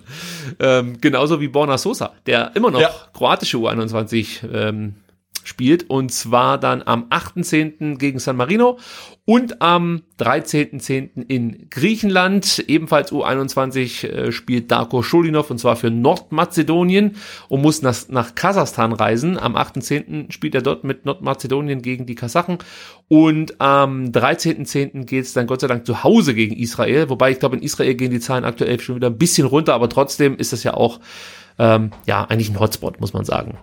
Fragt man sich halt auch, warum da die Israelis jetzt äh, über die Welt verteilt werden, um, um dann möglichst unter Umständen noch das Virus zu verbreiten. Ich verstehe es einfach nicht. Ich muss es immer wieder anbringen. Für Massimo freue ich mich ganz besonders. Der wurde nämlich nachnominiert für die U21 und wird am 9.10. in Moldawien spielen, wenn er dann eingesetzt wird. Und am 13.10. spielt dann die deutsche U21 zu Hause gegen Bos Bosnien und Herzegowina. Kann man mit Sicherheit auf irgendeinem äh, Sportsender sich reinziehen, das äh, Auftreten. Ich denke mal, Sport 1 ist da ein sicherer Kandidat. Müssen wir mal gucken, vielleicht spielt Massimo dann für die deutsche U21. Und Antonis Aidonis wird auch für Deutschland auflaufen, allerdings für die U20. Die spielt am 7.10. gegen, also morgen gegen die Schweiz. morgen, ne? Ja. Mhm, genau. Und dann ist noch Gregor Kobel auf Abruf für die Schweizer Nationalmannschaft nominiert worden und ähm, hat aber schon gesagt, er kümmert sich da aktuell überhaupt nicht drum. Er ist hier in Stuttgart und trainiert und gibt da nicht allzu viel drauf. Gut, bin mal gespannt, wie das ausgeht. Ich hoffe, dass der VfB Stuttgart weiterhin, ja, was heißt weiterhin, zumindest so halbwegs Corona-frei bleibt. Man weiß ja nicht so ganz genau, was mit Orel Mangala ähm, zeitweise war. und es gibt, glaube ich, auch noch einen weiteren Spieler. Müssen wir jetzt ja nicht alles thematisieren. Ähm, Ja, aber das wird uns, glaube ich, begleiten und wenn halt irgendwelche Spieler dann mal für zwei Wochen wegen ähm, muskulärer Probleme ausfallen, dann denke ich, ähm, ja, kann man sich seine, seine Schlüsse dann daraus ziehen. Gut, dann kommen wir zum Transfer-Update. Zum letzten Transfer-Update. Wahrscheinlich zum letzten Ja, Transfer-Update. gestern war Deadline Day, ne? Ja, so halb. Ja, also es gibt Ja. heute noch die Möglichkeit, nach äh, Portugal und nach Holland zu wechseln. Die Schweiz wäre auch noch ein Abnehmer. Bis zum 12. Oktober haben die das Fenster noch geöffnet. Wenn du nach Australien willst, Sebastian, hast du sogar noch bis zum 15. Oktober Zeit zu wechseln. Und jetzt wird es dann doch nochmal interessant. Bis zum 17. Oktober ist das Transferfenster in Russland offen. Also Ah, du spielst da auf Erik Tommy an vielleicht. das könnte sein. Also der, der Herr, der mich ähm, da ja informiert hat, der bleibt dabei. der Tommy wechselt. Und ich habe gesagt, also jetzt sage ich es nicht nochmal im Podcast und habe es wieder gesagt. aber ja, ich vertraue ihm nicht mehr so ganz. Ja, aber ist ja gut zu wissen. Also, er, also ähm, ähm, E- Erik Tommy nach Russland ist noch nicht vom Tisch. ist noch nicht vom Tisch. Also theoretisch könnte er noch ähm, wechseln. Noch elf Tage, um genau zu sein. Na gut. Jetzt gucken wir erstmal, wer in Zukunft für den VfB spielen wird, Sebastian. Und jetzt wird's kompliziert. Wir haben schon im Vorgespräch kurz versucht, den Namen auszusprechen und ich fand, deine Variante hörte sich deutlich besser an als meine. Deswegen lasse ich dir den Vortritt. Ähm, wer ist denn gestern nach Stuttgart gewechselt? Äh, ja, völlig überraschend, nachdem Sven Missintat, weil ich es mitbekommen habe, am Samstag ja noch äh, jeglichen äh, Gerüchten äh, um Neuzugänge einen Riegel vorgeschoben hat, äh, wurde gestern, ich glaube um 17 Uhr 52 noch verkündet, ähm, dass sich der VfB Stuttgart verstärkt hat, äh, völlig überraschend mit einem französischen U19-Nationalspieler. Und jetzt drücke ich mich ganz lange drum rum, seinen Namen zu sagen. Und ich würde sagen, er heißt äh, Nauriru Hamada. Ah, Hamada. Verdammt, gleich wieder ver verpatzt. Ja. es ist schwierig. Also so genau weiß es keiner. Ähm, wir haben uns jetzt darauf geeinigt, dass wir ihn einfach ähm, Hamada nennen hintenrum. also wir wissen es halt nicht 100%, wie er ausgesprochen wird. Deswegen wollen wir ja auch gar nicht lang um den heißen Brei herumreden. Von dem Spieler selber, also ich hätte, ich, ich habe ihn schon gesehen, aber mir ist es nicht aufgefallen, muss ich dazu sagen, denn es gab mal ein ähm, großartiges Spiel der französischen U19 gegen die spanische U19-Nationalmannschaft und ähm, ich glaube, die Franzosen haben 5-1 oder 6-1 gewonnen. Es war ein Riesenspiel der Franzosen und ähm, Armada hat da auch mitgespielt, ist mir wie gesagt nicht groß aufgefallen, aber er gilt schon so ein bisschen als als Lenker im Mittelfeldzentrum. Also es ist ein Zentrumspieler, ein Sechser, der jetzt erstmal ausgeliehen wird vom VfB Stuttgart. Es gibt eine Kaufpflicht, soweit ich weiß, auch wenn überall äh, geschrieben wird, es sei nur eine, oder es sei eine Kaufoption, aber so, also mir wurde zugetragen, wenn der VfB die Klasse hält, gibt es eine Kaufverpflichtung. Ob das, Okay. es kann auch sein, dass es ja eine Kaufoption gibt und eine Kaufverpflichtung, ist ja auch möglich. Sprich, wenn der VfB absteigt, gibt's immer noch die Kaufoption. Kann ja, Ja. auch sein. Aber es deutet vieles darauf hin, dass er hier in Stuttgart bleibt. Ganz ehrlich, macht auch wenig Sinn, einen Spieler auszuleihen, der noch überhaupt nicht fertig ist, der dir wahrscheinlich nicht direkt helfen kann. Ähm, und, und dann hast du nicht die Absicht, den über ein Jahr hinaus weiter zu verpflichten. Also das würde ich jetzt nicht so richtig verstehen. Warum so ein Spieler einfach nur ein Jahr ausleist und der kann dir unter Umständen jetzt gar nicht direkt weiterhelfen. Weil da mache ich noch ein Fragezeichen dahinter, ob das wirklich ein Spieler ist, der direkt ähm, äh, ja, von der Bank kommen kann und dann als Zentrumspieler ähm, dem VfB helfen kann. Also weiß ich nicht, kann ich nicht einschätzen. Ihr merkt es schon, von dem Spieler habe ich noch nicht allzu viel gesehen. Alles, was ich jetzt hier sage, habe ich mir halt angelesen. Hat für Juves U23 gespielt. Sebastian hat es schon gesagt, ich auch. Äh, ist französischer U19-Nationalspieler. Wurde ausgebildet beim FC Istre. Das ist in der Nähe von Marseille. In Marseille wurde er auch geboren. Ähm, also ja, das ist das, was man halt so im Netz findet. Ist ein absoluter Mannschaftsspieler, das kann man vielleicht noch dazu sagen, ist so ein klassischer Arbeiter im Zentrum. Also schon eigentlich ein Typ, den du gerne in deiner Mannschaft hast, hat ein sehr gutes Raumverständnis und ist so, kann man sagen, der klassische Staubsauger. Ja? Also das ist so eine Art, so, eine, so ein Mix, würde ich sagen, zwischen Mangala und Endo. So könnte man es vielleicht am besten beschreiben. Mit Sicherheit noch nicht von der Qualität so, so gut wie die beiden, aber äh, das ist so ein Mix aus, aus Endo und Mangala, so würde ich es beschreiben. Und was ich auch noch interessant fand, war ein Interview, das ich gelesen habe. Ähm, da meinte er, es war kurz nachdem er nach Italien wechselte, dass er nach Italien gegangen sei, weil Italien für hochklassigen Defensivfußball bekannt ist und er wollte sich halt diesbezüglich weiterentwickeln und hat deswegen den Schritt nach Italien gewagt, weil es gab auch Angebote von Paris Saint-Germain und es gab Angebote von Chelsea, die hat er abgelehnt. Er wollte eben nach Italien, um den Defensivfußball aufzusaugen, sage ich jetzt mal, und hat dann bei Juve ganz viel Kraft und Konditionsarbeit geleistet, um halt erstmal auch ein bisschen stabiler zu werden, ähm, ja, und robuster. Und das hat angeblich auch funktioniert. Und ich bin jetzt einfach mal gespannt, was er so leisten kann. Ich hoffe, wir sehen ihn auch mal. Kann mir gut vorstellen, dass er dann bei der U23, äh, U21 auch mal aushelfen muss. Ähm, ja, also ich bin einfach mal gespannt, wen Sven Missentat aus dem Hut gezaubert hat, aber wir müssen natürlich ganz kurz wieder auf eine Thematik zu sprechen kommen, die zu Recht auch noch dann hochgekocht ist. Was ist eigentlich mit unseren jungen Talenten, die auf ähnlichen Positionen spielen? Zum Beispiel Luca Mack, der dann hört, okay, Clinton Moller kann man vielleicht noch nachvollziehen, warum man den holt, weil der schon eine andere Qualität hat, aber du holst jetzt halt wieder einen Spieler, setzt ihn Luca Mack vor. Ähm, wie, wie stehen wir denn dazu, Sebastian? Schwierig, oder? Ja, definitiv schwierig. Ähm, also, wenn du jetzt die, die, die Personalie hörst und sich seine Daten, dir, deine da dir seine Daten anguckst, dann scheint das ja erstmal keine, keine schlechte Verpflichtung zu sein, sondern ein Spieler, ah, den du gerne halt irgendwie in der Hinterhand hast, vor allem damit einer ähm, Kaufoption, weil da, da gebe ich dir recht, also du holst es ja einen Spieler für eine Position, auf der du halt eigentlich null Bedarf hast. Das heißt, ähm, er ist ja eigentlich eine Option für die Zukunft. Und das macht natürlich mit einer einjährigen Leihe ähm, überhaupt gar keinen Sinn. Also musst du ihn ja eigentlich länger verpflichten und dann nach der Leihe ähm, auch, auch halten. Ähm, und dann hast du auf der einen Seite Spieler, ja, wie Luca Mack, die die Position auch be bekleiden können. Und da muss man halt abwägen. Also ist dann ähm, Ahamada wirklich so viel stärker, dass das Sinn macht? Und für mich stellt sich auch die Frage, ähm, du sagst halt, du holst keinen Spieler mehr, dann holst du noch einen, das ist ja okay, aber du holst ihn halt auf einer Position, auf der du keinen Spieler brauchst, also zumindestens für die aktuelle Saison. Also da wäre mir zum Beispiel ähm, ein Linksverteidiger oder irgendjemand, Rechtsverteidiger, ähm, ja. einen Sosa-Backup oder einen, den man Sosa vor die Nase setzen kann, wäre mir halt viel, viel wichtiger gewesen, als halt nochmal einen fürs zentrale Mittelfeld. Und insofern, ähm, ja, mu muss man ja sagen, also ich glaube, ähm, Ahamada an sich ist ein total cooler Spieler, über den man sich freuen kann, dass er beim VfB ist. Ähm, andererseits muss man sich dann wirklich fragen, braucht der VfB ihn? Das ist halt für mich äh, ja so eine ähnliche Geschichte wie damals mit mit Osan Kabak, ne? Total cooler Spieler, total toll, dass er beim VfB ist, ähm, aber du brauchst halt keinen Verteidiger, sondern einen Stürmer. Und ähm, ähnlich sehe ich das halt auch bei Ahamada.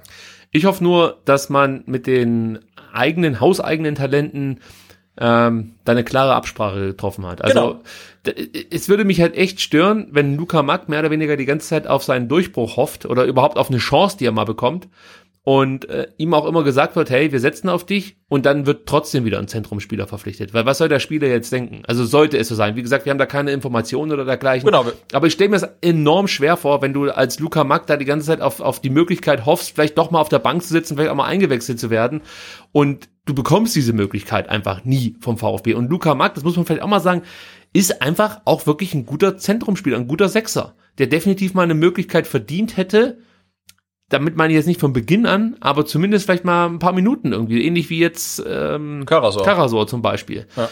Also das finde ich schon, weil es bringt dir ja auch nichts, diesen Spieler weiterhin in der Regionalliga zu parken und darauf zu hoffen, dass er dann irgendwann, wenn du ihn mal brauchst, soweit ist. Also dann verstehe ich noch eher, dass man sagt, okay, ich leihe ihn jetzt aus. Da hat man ja offensichtlich niemanden gefunden, der gepasst hat. Also an welchen Parametern das jetzt lag, keine Ahnung. Spieler, andere Teams, weiß ich nicht. Aber trotzdem ist das von außen betrachtet eher eine unglückliche Situation. Also ich habe das Gefühl, dass vielleicht jetzt, nehmen wir jetzt nur Luca Mack, kein so großer Fan ist von der Verpflichtung, aber was für mich noch viel schlimmer ist, dass sich auch andere Spieler, ähm, die vielleicht jetzt in der U19 unterwegs sind, vielleicht auch in der U17, sich schon genau angucken, was da aktuell passiert. Wie wird mit eigenen Talenten umgegangen? Und du musst, du hast ja schon gesagt, jetzt muss Ahamada eigentlich um so viel besser sein als Luca Mack, dass, dass Sven Missentat sagt, also ja, der Mack, der kann mal was werden, aber was der Hamada da jetzt in, in seinen äh, paar Jahren gezeigt hat, das ist so viel besser, den müssen wir unbedingt jetzt verpflichten. Wenn genau, der muss ja nicht nur besser sein als als Luca Mack, der muss ja auch besser sein als Per Lockel zum Beispiel. Ne? Also ja, wobei da wird ja auch immer deutlicher, dass Per Lockel jetzt nicht natürlich wollte er gehen, aber das nee, nee, ist ja nee, alles so eine das meine ich nicht. Genau, ich wollte was anderes sagen. Also es wird immer deutlicher, dass dass es eher daran lag, dass der VfB ihm überhaupt keine Perspektiven aufgezeigt hat. Also es hieß ja immer, der VfB äh, hätte da mehr oder weniger alles versucht, um ihn zu halten. Da sickert ja auch immer mehr durch, war vielleicht nicht ganz so. Also man hat ja, ja, genau, ja. Per Lockel nicht unbedingt signalisiert, dass hier beim VfB die große Zukunft, Zukunft auf ihn wartet, sondern dass er dann eher jetzt erstmal, jetzt kriegst du erstmal ein bisschen in der zweiten, was er wahrscheinlich auch gemacht hätte, aber du musst ein Spieler mit so einem Potenzial einen klaren Weg aufzeigen, finde ich. Ja, und der kann halt nicht so aussehen wie zum Beispiel bei Karius oder so oder bei Bernd Leno beim äh, zu VfB-Zeiten, sondern ähm, der muss schon anders aussehen. Vor allen Dingen, wenn du heutzutage siehst, ähm, wie früh das eigentlich auch schon losgeht mit, mit dem Profi-Debüt oder so. Da kannst du schon sagen, dass ein 18, 19, 20-jähriger Spieler eine ganz, ganz klare Perspektive aufgezeigt haben möchte vom Verein und nicht nur irgendwie so halbe Lippenbekenntnisse ab und zu mal sich abholen darf. Das reicht nicht. Genau, und ich finde, äh, Thomas Krücken, der NZ-Leiter, hat es ja im, im, im tollen Interview in der Nachspielzeit äh, äh, treffend gesagt. Also deine Nachwuchsarbeit kann noch so gut sein, sie steht und fällt halt damit, äh, wie der Profi-Cheftrainer ähm, die Talente einbindet und das gleiche gilt ja auch für den Sportdirektor. Und wenn halt äh, U19-Talente dann irgendwann das Gefühl bekommen, egal wie gut ich bin, der Sportdirektor holt eh für mich lieber ein U19 Nationalspieler aus Frankreich, ähm, ich glaube, dann kannst du ja auch die ganzen Kooperationen mit äh, Pforzheim und Heilbronn und Hintertupfing auch sparen, weil dann wird das alles nichts bringen. Und da muss der VfB halt schon gucken, in welche Richtung es dann wirklich gehen soll. Beziehungsweise müsstest du dann vielleicht Kooperationen mit irgendwelchen französischen Satelliten. Ja, absolut, genau, mit, mit, mit, mit, was war's, Istre. Ja. ja, zum Beispiel. Gut, also mir tut's irgendwie, das ist jetzt so ein ganz, ganz einfaches Ding, mir tut's irgendwie leid für Luca Mack, weil ich habe das Gefühl, dass er in der vergangenen Saison schon nah dran war, also in der Zweitligasaison und dann ein bisschen Pech hatte mit seiner Verletzung, weil er hat er eben in ja. der Oberliga auch schon gut gespielt und ich hatte das Gefühl, dass er wirklich nicht allzu weit weg war davon, zumindest zu, zu den Kaderspielern zu gehören. Und ähm, auch jetzt sah das wieder gut aus. Er war immer fester Bestandteil der äh, Profimannschaft, war auch ähm, zum Ende der Rückrunde in der zweiten Liga ab und zu mal im Kader. Und jetzt kommt halt wieder ein Spieler. Ja, okay, so ist es vielleicht das Business, aber irgendwie, ja, ich würde es schöner finden, wenn man ab und zu, wenn man sowieso schon 34 Spieler im Kader hat.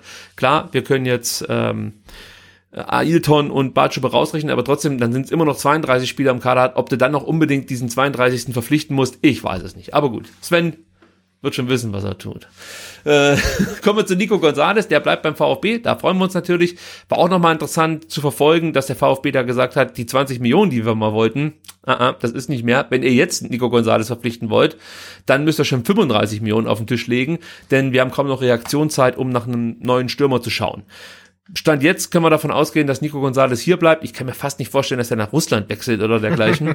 also das sieht ganz gut aus und da bin ich auch echt froh, weil der wird noch wichtig werden. Interessant ist Ja. auch noch, dass letzte oder vorletzte Woche Wolfsburg mal angeklopft hat und gesagt hat, also für 15 Millionen nehmen wir ihn. Und äh, da hätte ich gern die Reaktion von Sven Missentat gesehen. Ja, die Wolfsburger sind schon ein bisschen, bisschen armselig. ja, die haben aber jetzt den Maximilian Philipp sich Ja, geholt. sei- der sei, der, der sei ihnen gegönnt. Ja, wechselt auf Leihbasis von Dynamo Moskau nach Wolfsburg Ja, und nicht zum VfB. Genau, so in, in, Corona-Zeiten ist Laien halt der neue große Scheiß, ne? Scheint so, ja, absolut. Ja. Silas war übrigens auch ähm, Thema, denn es gab ein paar Anfragen aus England. Aber da der VfB gleich gesagt, könnt ihr euch sparen, not for sale. Das war, glaube ich, die grundsätzliche Antwort, wenn der Name Silas fiel. Also auch da können wir uns mindestens noch ein Jahr über die Dienste von Silas Wamangituka hier beim VfB freuen. Wenn er weiter so spielt, hm, dann mache ich, mir, mach ich mir schon um das nächste Transferfenster Sorgen, ganz Ja. ehrlich. Und das Äh, ist ja wann? In acht Wochen oder so? gefühlt, ja. Ab 1.1. geht's wieder los.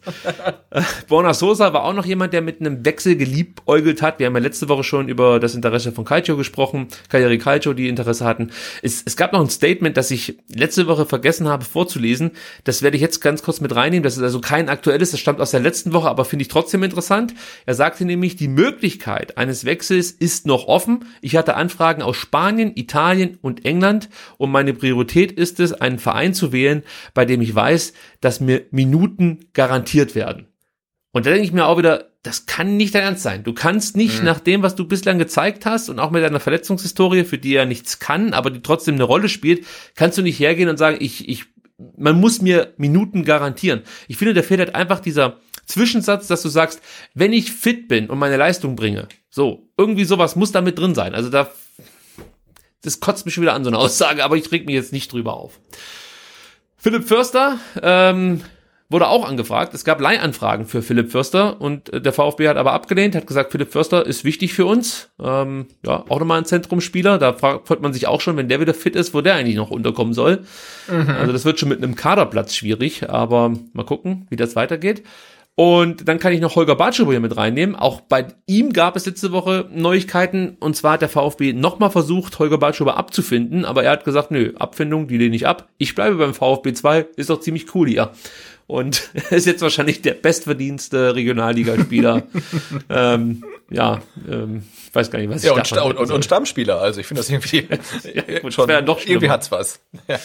Ja, Holger räumt. Ja, es könnte ja sein, dass, dass, dass er ständig irgendwelche Verletzungen hat oder so. Aber Ach dass so, er halt ja. wirklich dann für die, für die zweite Mannschaft auch wirklich dann äh, halt, ja, aufläuft, also immerhin. Bis zum 15. kann er noch nach Australien wechseln. Das könnte ich mir bei Bartschuber durchaus vorstellen. Ja, das stimmt Ja. allerdings. Dann haben wir heute erfahren, dass Cassiel ähm, nicht mehr Teil der VfB-Familie sein wird. Das ärgert mich auch ein bisschen. Der hat mir eigentlich ganz gut gefallen in der U19. Gerade in der vergangenen Saison 18 Spiele absolviert, fünf Tore geschossen. Ich fand immer, der hat ein, schon ein gewisses Potenzial gehabt. Das war jetzt keiner der absoluten Leistungsträger, so möchte ich es nicht bezeichnen. Aber ich habe eigentlich gehofft, dass da noch ein Schritt erfolgen kann. Ähm, aber offensichtlich war Cassiel mit seinen Perspektiven hier beim VfB nicht so zufrieden und man hat sich äh, auf eine Vertragsauflösung einigen können. Also da hat der Holger Bartschuber was voraus und es wird dann, denke ich mal, demnächst irgendwo anders anheuern. Ja, also der ist weg. Leider Gottes. Ein Franzose hat es nicht zu uns geschafft, beziehungsweise er ist eigentlich Kameruner, aber in, Fra in Frankreich ausgebildet, nämlich Jason Mbok heißt der Kollege, ist 20 Jahre alt, ist links außen und ähm, ja, käme hier zum VfB von äh, Angers, Angers wird es glaube ausgesprochen, oder? Ich hatte nie Französisch. Ja, du, keine Ahnung, aber bestimmt schon, bestimmt. Ja. Angers, ich glaube schon.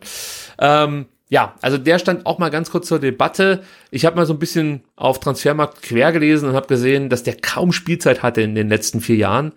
Äh, ja, also ich weiß auch nicht, da hat man bei mir nicht viel auslösen können mit diesem Namen und bin ganz froh, dass er bislang hier nicht aufgeschlagen ist. Aber ja, bei Sven weiß man ja nie. Also da kann auch irgendwas kommen. Aber Stand jetzt war's das, was Transfers angeht. Und wie gesagt, sollte jetzt nicht irgendwie noch Eric Tommy wechseln, war's das jetzt auch mit den Transfer-Updates bis dann zum Winter wieder. Und äh, dann geht der ganze Mist wieder von vorne los. Um Gottes Willen. Sebastian, bist du Zocker? Äh, nee, nee, eher nicht. Also ich ähm, spiele hin und wieder äh, mit meinem Sohn ein bisschen FIFA. Wir haben da einen Charakter, mit dem wir ähm, Ka Karriere spielen, aber das ist mehr äh, schlecht als recht. Also ich dachte eigentlich, dass ich mit unserem kleinen Twitch-Kanal in Zukunft wirklich zu so einem richtigen äh, Twitch-Streamer werde. Denn eigentlich bin ich Zocker. Also ich spiele eigentlich eine äh, Saison pro Woche auf FIFA durch, kann man so sagen. Und das war eben auch der Plan, dass ich den VfB auf Twitch sozusagen dann in die erste Liga führe. Und ähm, als ich damit begonnen habe, hatte ich aber eine lange, längere Pause hinter mir und ähm, habe gemerkt, dass wenn ich auf Weltklasse spiele, die Spiele nicht so dominant von mir gestaltet werden, wie ich das gerne gehabt hätte. Also war mein Plan, ja komm, dann ähm, machst du dir noch ein zweites, äh, startest noch eine zweite Saison und trainierst da so ein bisschen und kannst dann einmal pro Woche eben ähm, mit dem mit, mit der anderen Karriere ähm, auf Twitch streamen. Und das führte dann dazu, dass ich zehn Spiele in Folge verloren habe, entlassen wurde und dann Trainerin wurde bei Bochum. Ja, also ich spiele mit einem weiblichen Charakter und wurde dann Trainerin bei Bochum. Ähm, und das hat mir so viel Spaß gemacht, mit diesen Bochumer Spielern zu spielen, dass ich mich total darin verloren habe. Und jetzt aktuell äh, schon fünf Saisons mit Bochum durchgespielt habe und zum Beispiel Jerome Boateng tatsächlich in meiner Mannschaft habe. Oh. ja, ich versuche ja FIFA immer so realistisch wie möglich zu spielen. Ja, ja. viele sagen, Moment, wieso dann Bochum, Boateng, wie passt denn das zusammen? Ganz einfach, der ist inzwischen 35 und ähm, kann für einen relativ schmalen Taler bei mir spielen. Und ähm, ja, also gut, das ist eine andere Geschichte. Ich will ja auf was ganz anderes hinaus. Ich wollte nur erklären, warum es keine Twitch-Streams mehr äh, auf dem STR-Stream gab. Das ist auch weiterhin geplant. Zum Beispiel mit dem jetzt erscheinenden FIFA 21, das glaube ich an diesem Freitag veröffentlicht wird. Ich habe es am Wochenende gespielt und habe mit Erschrecken feststellen müssen, dass Kobel also Gregor Kobel, unser Torhüter, mit einer Klatze dargestellt wurde. Das war, also ich konnte es gar nicht glauben, ganz ehrlich. Ich habe es dann auf Twitter geschrieben und dann hat mir direkt auch jemand eine Antwort ähm, darauf gegeben und meinte, schau mal auf Kobels Instagram-Profil. Habe ich dann getan und habe gesehen, dass Gregor Kobel sich auch schon tierisch darüber echauffiert und nicht genau wusste, ob er lachen oder weinen soll. Also ich kann es ganz gut verstehen, aber ich kann jetzt sagen, es wird wohl gefixt. Also diese Kobel-Klatzen-Geschichte soll dann am Freitag behoben sein. Vielleicht ist es auch inzwischen schon, keine Ahnung, es gibt ja schon Leute, die äh, mit so einem Early Access darauf Zugriff haben. Die können dann gerne hier drunter kommentieren, ob das Problem inzwischen gefixt wurde. Ansonsten muss ich sagen, für alle FIFA-Fans ist halt nicht viel Neues dabei. Wer jetzt die letzten zwei, drei Jahre FIFA ausgesetzt hat, der kann sich vielleicht mit dem Spiel mal beschäftigen, weil ich finde, die VfB-Spieler sehen ganz gut aus. Ich bin auch der Meinung, dass das Neckarstadion noch ein Tick realistischer aussieht als im letzten Jahr. Das Einzige, was mich stört, ist dieser Stadionsprecher, den es jetzt gibt. Das ist original der Irre aus Leipzig. Also ganz, ganz fürchterlich. Mag ich überhaupt nicht. da hätte ich dann doch mehr Bock auf unseren Holger Laser, muss ich ganz ehrlich sagen. Jawohl. Und das heißt schon was. Heißt ja. schon was. Ich finde die Bewertungen ganz kurz noch so ein bisschen nervig, ganz ehrlich. Also, ähm, wenn man so sieht, dass so ein Kalajdzic schon eine 67 hat, ja, finde ich ein bisschen wenig, hätte mehr sein dürfen. Auch Kulibali mit 59, Aidonis mit 57, relativ schlecht bewertet. Klimowitz 60, Egloff 59. Ja, da hoffe ich, dass da noch so ein bisschen Anpassungen stattfinden. Ähm, ansonsten, ja, same procedure as every year, könnte man fast schon sagen. Es gibt ein neues FIFA und eigentlich ist es nur ein Kader-Update. Aber gut, funktioniert aber mir auch. Ich werde es mir auch kaufen und dann vielleicht ab dem kommenden Wochenende den Twitch-Stream von STR dann wieder mit ähm, neuen FIFA-Partien. Ja, stimmt, der, der ist schon Spiel. richtig angestaubt halt. Ja, ne? ja, ich weiß, es liegt an mir. Ich, ich werde dran arbeiten, Sebastian, versprochen. Gut, kommen wir zu U21 und zur U19. Ähm, tja, da gibt's erstmal gute und schlechte Nachrichten, muss man fast schon sagen. Ich fange mal mit der guten an. Die U21 bleibt weiter ungeschlagen, ja, machen das jetzt relativ gut, muss man sagen, in der Regionalliga und spielen 2 zu 2 gegen Aalen. Allerdings war da deutlich mehr drin. Der VfB führte 2 zu 0 nach 21 Minuten und kassierte dann innerhalb von zwei Minuten den Ausgleich, einmal durch einen Elfmeter und dann hat äh, Windmüller noch für Aalen in der 28. Minute das 2-2 gemacht. Äußerst unglücklich, weil meiner Meinung nach der VfB in der ersten Halbzeit deutlich überlegen war. Ähm, Aalen war zwar gefährlich durch Konter, aber der VfB war eigentlich die Mannschaft, die das Spiel gemacht hat. In der zweiten Halbzeit bauten dann beide Teams so ein Stück weit ab, aber ja, Aalen konnte dann immer mal wieder mit einzelnen Nadelstichen, wie man so schön sagt, äh, für Gefahr sorgen. Also ich würde am Ende sagen, über 90 Minuten muss der VfB dann auch mit dem Punkt zufrieden sein, aber nach den ersten 25 Minuten sah es eigentlich danach aus, dass der VfB das Ding hier gewinnen wird. Bisschen ärgerlich, aber gut, sei es, sei es drum. Äh, was man noch erwähnen muss, Hornung stand wieder im Tor, also da scheint die Verletzung überstanden zu sein. Luca Mack hat gespielt und hat auch sehr, sehr gut gespielt, vor allem, äh, vor allem in der ersten Halbzeit hat er eine richtig gute Partie gemacht. Auch Atakan Karasor kam zum Einsatz in der zweiten Mannschaft. Was erstaunlich ist, weil er am Vortag äh, fünf Minuten ähm, bei den Profis gekickt hat. Ne? Genau, was aber bei der STZ keiner gemerkt hat, aber gut, wie soll man das auch rausfinden? Schwierig. ja. Und Holger Bartschuber, du hast es ja vorhin schon gesagt, der durfte auch wieder mitspielen. Jetzt stehen zwei ganz wichtige Spiele an, ähm, aus meiner Sicht, die dann auch ähm, für den Klassenerhalt schon wichtig sein können. Denn am 10.10. .10. spielt man in Mainz, die sind aktuell 15. Da könnte man sich also so ein Stück weit äh, absetzen von, von Mainz. Der VfB steht auf Platz 13. Natürlich, die Tabelle ist noch nicht so 100% aussagekräftig. Da sind halt viele Teams dabei, die erst fünf Spiele haben. Dann sind welche dabei, die haben sechs Spiele, welche, die haben sieben Spiele. Und dann gibt's sogar ein Team, das hat nur vier Spiele, wie zum Beispiel jetzt Rot-Weiß Koblenz. Die hatten ja wirklich viele, viele Corona-Fälle. Ich glaube, sieben Corona-Fälle zeitweise innerhalb der Mannschaft und mussten deswegen einige Spiele ähm, absagen, unter anderem auch das Spiel gegen den VfB 2. Das wird nachgeholt am äh, 14.10. Genau, da spielt der VfB dann in Koblenz oder gegen Koblenz. Ich weiß gar nicht, ob die Koblenzer hier nach, nach Stuttgart kommen. Das habe ich mir jetzt nicht notiert. Sei es drum, auf jeden Fall am 14.10. gibt es das Nachholspiel und Koblenz steht aufgrund der wenigen Spiele aktuell auf Platz 21. Aber es wäre halt auch nochmal gut, wenn der VfB da Punkte ergattern könnte, dann ähm, ja, bleiben die Koblenzer auch hinter dem VfB. Und es geht ja nur um den Klassenerhalt, von daher hoffe ich, dass der VfB am besten die maximale Punktausbeute aus den nächsten beiden Spielen hier in Stuttgart behalten kann. Nicht ganz so gut lief es. Oh, du wolltest was sagen? Sorry. Ja, spielen die eine komplette Saison eigentlich? Wie meinst du eine komplette Saison? Na, die U19 spielt doch nur 17 Spieltage, oder habe ich das falsch Ach so, die U21 spielt eine, aber so eine richtig komplette Saison. Die spielen, glaube ich, 42 Spiele oder so. Also das ist Ja, ja, man, der hat so 21 viel. Teams, ne? Also da geht's dann richtig rund, die machen das komplette Programm. Nee, weil das muss man ja bei der U19, über die wir jetzt noch kurz sprechen, äh, im Hinterkopf behalten, dass die tatsächlich ja nur eine ähm, Hinrunde quasi spielen. Ist das schon dingfest? Ich meine schon.